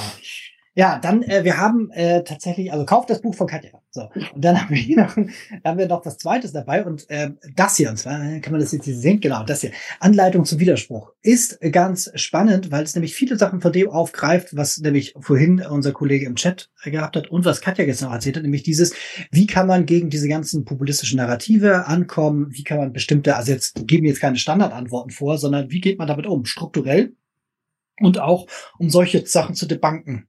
Sei es jetzt irgendwie kurz oder lang oder zwischendurch. Das ist jetzt nicht der super Klassiker für Kommunikation oder für halt irgendwie so, so Diskurskampf so, aber man kriegt da, wenn man jetzt selber sagt, ich, das ist mir unangenehm oder ich fühle das nicht so und ich mag das nicht so gerne oder so oder ich habe einfach keine Ahnung. So für für die Leute ist das wirklich super. Also wer jetzt irgendwie sagt, ich möchte mich irgendwie aktivistisch umtun oder ich möchte einfach meinem Onkel mal mitgeben oder ich habe keinen Bock, dass mein Coworker mir die ganze Zeit da so auf den Keks geht und so weiter. Schau hier mal rein. Schau hier mal rein. Das kann tatsächlich helfen, um sich da ein bisschen zu bewaffnen. Sehr gut. So, und dann sind wir bei Greenwash dich doch selber. Ähm, der Heiter, das ist, oh Gott, ey, das jetzt, ich, ich, bitte nicht. Das, pass auf. Also ich gehe ja gerne auch mal ins Kino und ähm, da fällt ja Kinowerbung immer so ein bisschen auf, weil man sie sonst nirgendwo sieht und da gibt's ja eben auch Bewegtbild-Content in Langfassung, weil es halt nicht der fünf Sekunden auf YouTube ist, sondern tatsächlich so der anderthalb Minute. Und ähm, unter Commodities, also sprich, wenn du jetzt ein Gut hast, das eben sehr, sehr ähnlich ähnliches wie andere Güterklassen, so, dann machst du mit deinem Marketing auch immer Gattungsmarketing. Also wenn du jetzt irgendwie sowas hast wie zum Beispiel äh, Milch, so, und du wirbst für deine Milch, dann wirbst du eigentlich meist mit Eigenschaften, die andere auch haben, weil es nicht so krass unterscheidet. Und beim Mobilfunk ist es ähnlich. Das heißt, wenn du jetzt die äh, Deutsche Telekom bist und äh, äh, hier äh, O2 und Vodafone und so weiter, dann musst du dir wirklich überlegen, okay, wie komme ich denn hier irgendwie raus? Und was vor Jahren mal neu gekommen, ne, vor Jahren ist falsch, aber vor kurzem neu gekommen ist, ist halt eine Neufassung darüber, wie du damit umgehen musst, wenn du jetzt in Verkehrbringer von elektronischen Gütern bist, wie du damit zu tun hast, weil du dann irgendwo ein Stück weit auch mitverantwortlich bist, die Dinger wieder zurückzunehmen. O2 hat jetzt einen eigenen Beitrag. So, der sieht so aus. Ähm, ich habe hier so die drei besten, die be vier besten Stills mal rausgenommen. Also es geht anderthalb Minuten. Da sind viele so typische ähm, Nicht-Alltagssituationen von einer fiktiven Welt, also Leute, die halt irgendwie. So Telefonzelle? Genau. Leute, die Konzerte spielen über ein Handy und Leute, die beim Skaten irgendwie telefonieren, also ein Scheiß halt. Aber das Zentrum, zentrale Ding, das ist geil. Da kommt eine Frau auf so einen ähm, äh, 2001-mäßigen äh, Monolithen zu, auf dem ein Recycling-Symbol ist. Rundherum sind so vereinzelte Tannen. So. Sie gibt ihr Handy dort hinein, das sie eben noch in Gebrauch hatte, der Monolith sagt Recycling complete. Sie dreht sich auf dem Absatz um und geht und im Hintergrund wachsen die Bäume. Das ist auf so viele Arten crazy shit, weil natürlich klar ist, dass die nicht wirklich sagen von wegen so, wir sind jetzt die Grünen oder so, aber durch diese Überzeichnetheit in dieser, in dieser, in diesem ganzen Beitrag ist es halt komplett irre, weil die halt eben sagen so, naja, wir leisten halt hiermit einen Beitrag, mit was genau und sprechen halt null darüber, dass eben diese Endgeräte bei Herstellung und bei kurzer Gebrauchsdauer und bei Ende, am Ende dann auch nicht wirklich recycelt, sondern ja nur zum Teil verwertet. Meistens sogar auch eher ein Großteil thermisch verwertet. Mit Recycling gar nichts zu tun haben. Also ist alles gruselig. Plus, was gesagt wird, ist, du machst das mit uns und es wachsen Bäume, hm. Also durch das Recycling wird die Biosphäre heil. Das ist auf tausend Art ist das crazy. Das ist das ist 2002 crazy. Ne? Das also kannst du heute echt nicht mehr bringen. Die hätten also im Prinzip gleich 20 unlautere Wettbewerbsklagen verdient dafür. Und das das zeigen die so. So und wir wissen das und unser Chat weiß das natürlich auch, das ist alles Schmus, aber es gibt natürlich auch einen erklecklichen Teil der Bevölkerung, die, wie wir gerade festgestellt haben, das nicht richtig eindenken, dann da reingehen und denken so, ist doch geil. Ich habe alles richtig gemacht. Ich habe zu Vodafone zurück oder zu O2 zurückgegeben und jetzt ist die Welt wieder in Ordnung. Das ist halt irre. Bei mir wollte mal, die haben mich mit äh, Geld bedroht, Shell in den Podcast. Kranken für den Regenwald. Hm. Ja, ja. Okay. Genau. Dieses, äh, dass wir da irgendwie so einen Kompensationsmechanismus dann dahinter haben und so. Ne? Ja, mhm. das, ist, das ist komplett, komplett zu kotzen. Jetzt haben wir Patrick verloren. Ja, also, also, also Leute soll bis ans Lebensende der Ärmel runterrutschen beim Händewaschen, mindestens. Ja, das ist also, das ist verliehen extra. Äh, weißt du, wenn wir jetzt Dantes Inferno neu schreiben, dann gibt es ein extra Ring of Hell nur für diese. ja, ich stelle mir schon vor, was man mit. Das so sind aber die Werbeagenturen ohne Rückgrat, die so einen Scheiß auch noch machen, ne? Ja. Da ist ja auch noch richtig Geld drin. Das mhm. ist ja das Schlimme. Also ja. Zigaretten und das und so, das ist ja der, der Punkt. Wie diese Einweg-Dinger ähm, da. Einwegzigaretten, ja. Oh. oh, auch gut. Ja, mit ah. Batterien. Dass sowas so. erlaubt wird, also das. Ja, und selbst wenn wir jetzt ja, wir haben ja festgestellt, okay, die waren jetzt lange verkehrsfähig und dass darüber diskutiert wird, seit 18 Monaten gefühlt, dass man sagt, so, man müsste das jetzt eigentlich stoppen, dass die immer noch erlaubt sind. Das wäre jetzt eigentlich relativ einfach per Verordnung zu regeln, dass man sagt, folgende Kriterien gelten, ansonsten ist in Verkehr bringen verboten, fertig. So, und gerade Tabak ist ja, weil es hoch reguliert ist und so weiter, hast du sogar gewisse Kontrollschemes drauf. Du könntest es anders machen, aber da ist halt eben Abfall, ist da halt nur so ein ferner Liefenthema. So, ne? Ist es eigentlich Zufall? Ich weiß nicht, ob Katja das mal untersucht hat, dass genau diese Dinge, aber auch Alkohol und so weiter, an Tankstellen vornehmlich platziert sind. Also Benzin in Kombi mit Nikotin, Alkohol, das ist doch hier der ja. Stoff, der alle am Leben. Es gibt doch ähm, tatsächlich auch für Elektroautos äh, das Parfüm Benzin. Ah, auch. Weil gut. Leute sagen, ich vermisse aber den Geruch. Hm. Und es gibt für Elektroautos den Sound V8. Das finde ich ja zumindest noch irgendwie putzig und äh, in Ordnung. Das Methadon für die Junkies ja, weiß ich nicht. Aber, das Aber ist auch es schon wieder Ein schlimm? totaler Arschloch-Take. Also, den, Ja, aber, we, aber, we, aber wen würde jetzt das sozusagen dieses Parfüm, wenn sie sich Ach nicht so, ich dachte, du bist bei dem Geräusch. Nee. Also, Weil wenn das das Geräusch ist ego- es nicht nur innen, sondern außen. Nee. Ja, ja. Ach so, ja, das ist natürlich total, das ist ja totaler Irrsinn. Das ist so ähnlich wie die Frau, wo ich das Gespräch gehört habe hier. Nee, aber dann haben wir auch unseren Bulli umgeparkt, weil wir hatten dann kein Licht mehr in der Küche. Ja, geil, dann hast du also deinen Bulli vor das andere Fenster der NachbarInnen gestellt. Ja, Oh vielen Dank auch. oh Ja, ja, genau. Ja, crazy. Sehr gut. Ja, dann ähm, äh, haben wir das. Und äh, damit kommen wir jetzt quasi schon langsam so auf die. Oh. Weißt du, beim Leben haben wir es den Wie habt ihr das denn hingekriegt? Äh, äh, ganz viel äh, Bitten und Flehen. Ja. Kann ich, sagen, also- kann, kann ich ihm sagen, ich war früher da als er. Eben. genau. Genau. Er hat sich aber leider nicht so viel Zeit genommen wie Katja heute. Ja. Von daher vielen Dank äh, dafür.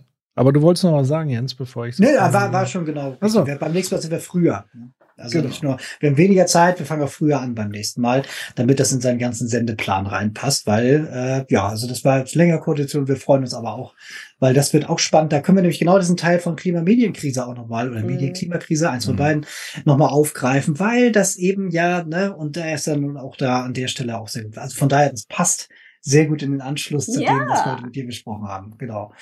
So, und dann, äh, wir haben ähm, äh, auch die Website ähm, äh, überarbeitet. Patrick hat hier Ja. da in nächterlanger Kleinstarbeit Design and Disaster äh, äh, de Design und es- Design or Disaster.de. Genau, genau.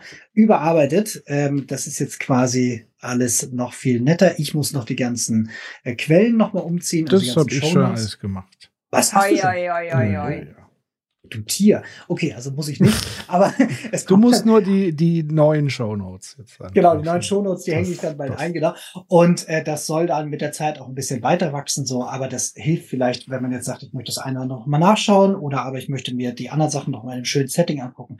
Dafür ist das da und mit der Zeit möchten wir das noch ausbauen, denn unser äh, Ziel ist ja hier gute, interessante, hochwertige Ko- ähm, Informationen und gute Diskussionen zusammenzuführen und das eben an einem Ort und dafür ist dann das quasi die Plattform.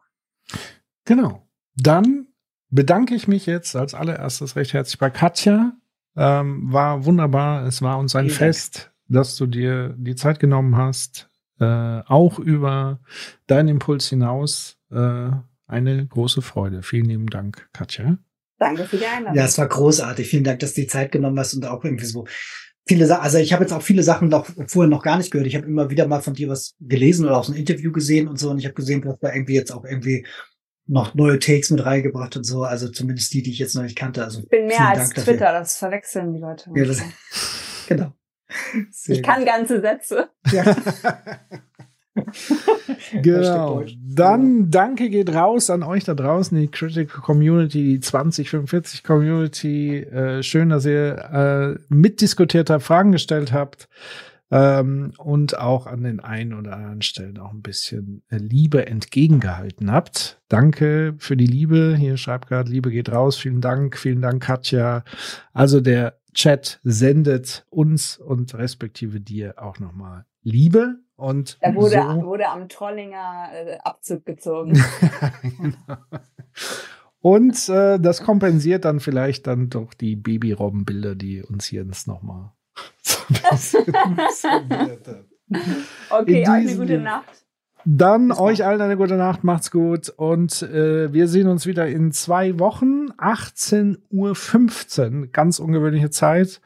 Äh, schaut einfach danach und ja, bis dahin, ihr Lieben, alles Gute. Ciao. Ciao. Tschüss. Und dann noch einmal anzufügen, und dann noch einmal anzufügen, und dann noch einmal anzufügen, die Irreversibilität der Veränderung ökologischer Systeme in ihrer Regeneration ist, glaube ich, einfach noch nicht begriffen worden. Wenn wir diese Kipppunkte erreichen, wo das Klima kippt, wo die Biodiversität kippt, wo die Ozeane kippen, dann können wir nicht einfach sagen, wir schalten diese Technologie wieder aus. Und dann noch einmal anzufügen, die Irreversibilität der Veränderung ökologischer Systeme in ihrer Regeneration ist, glaube ich, einfach noch nicht begriffen worden.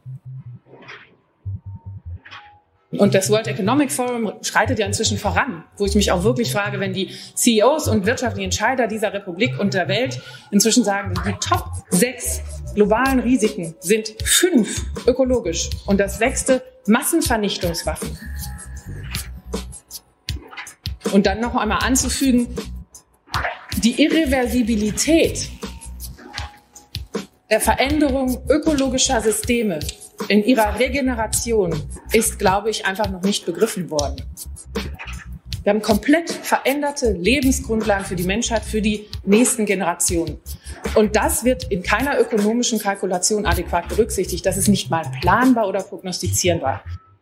Und dann noch einmal anzufügen, und dann noch einmal anzufügen, dann ist doch einfach die Zeit vorbei, wo man darüber reden muss, ob jetzt Ökologie was kosten darf.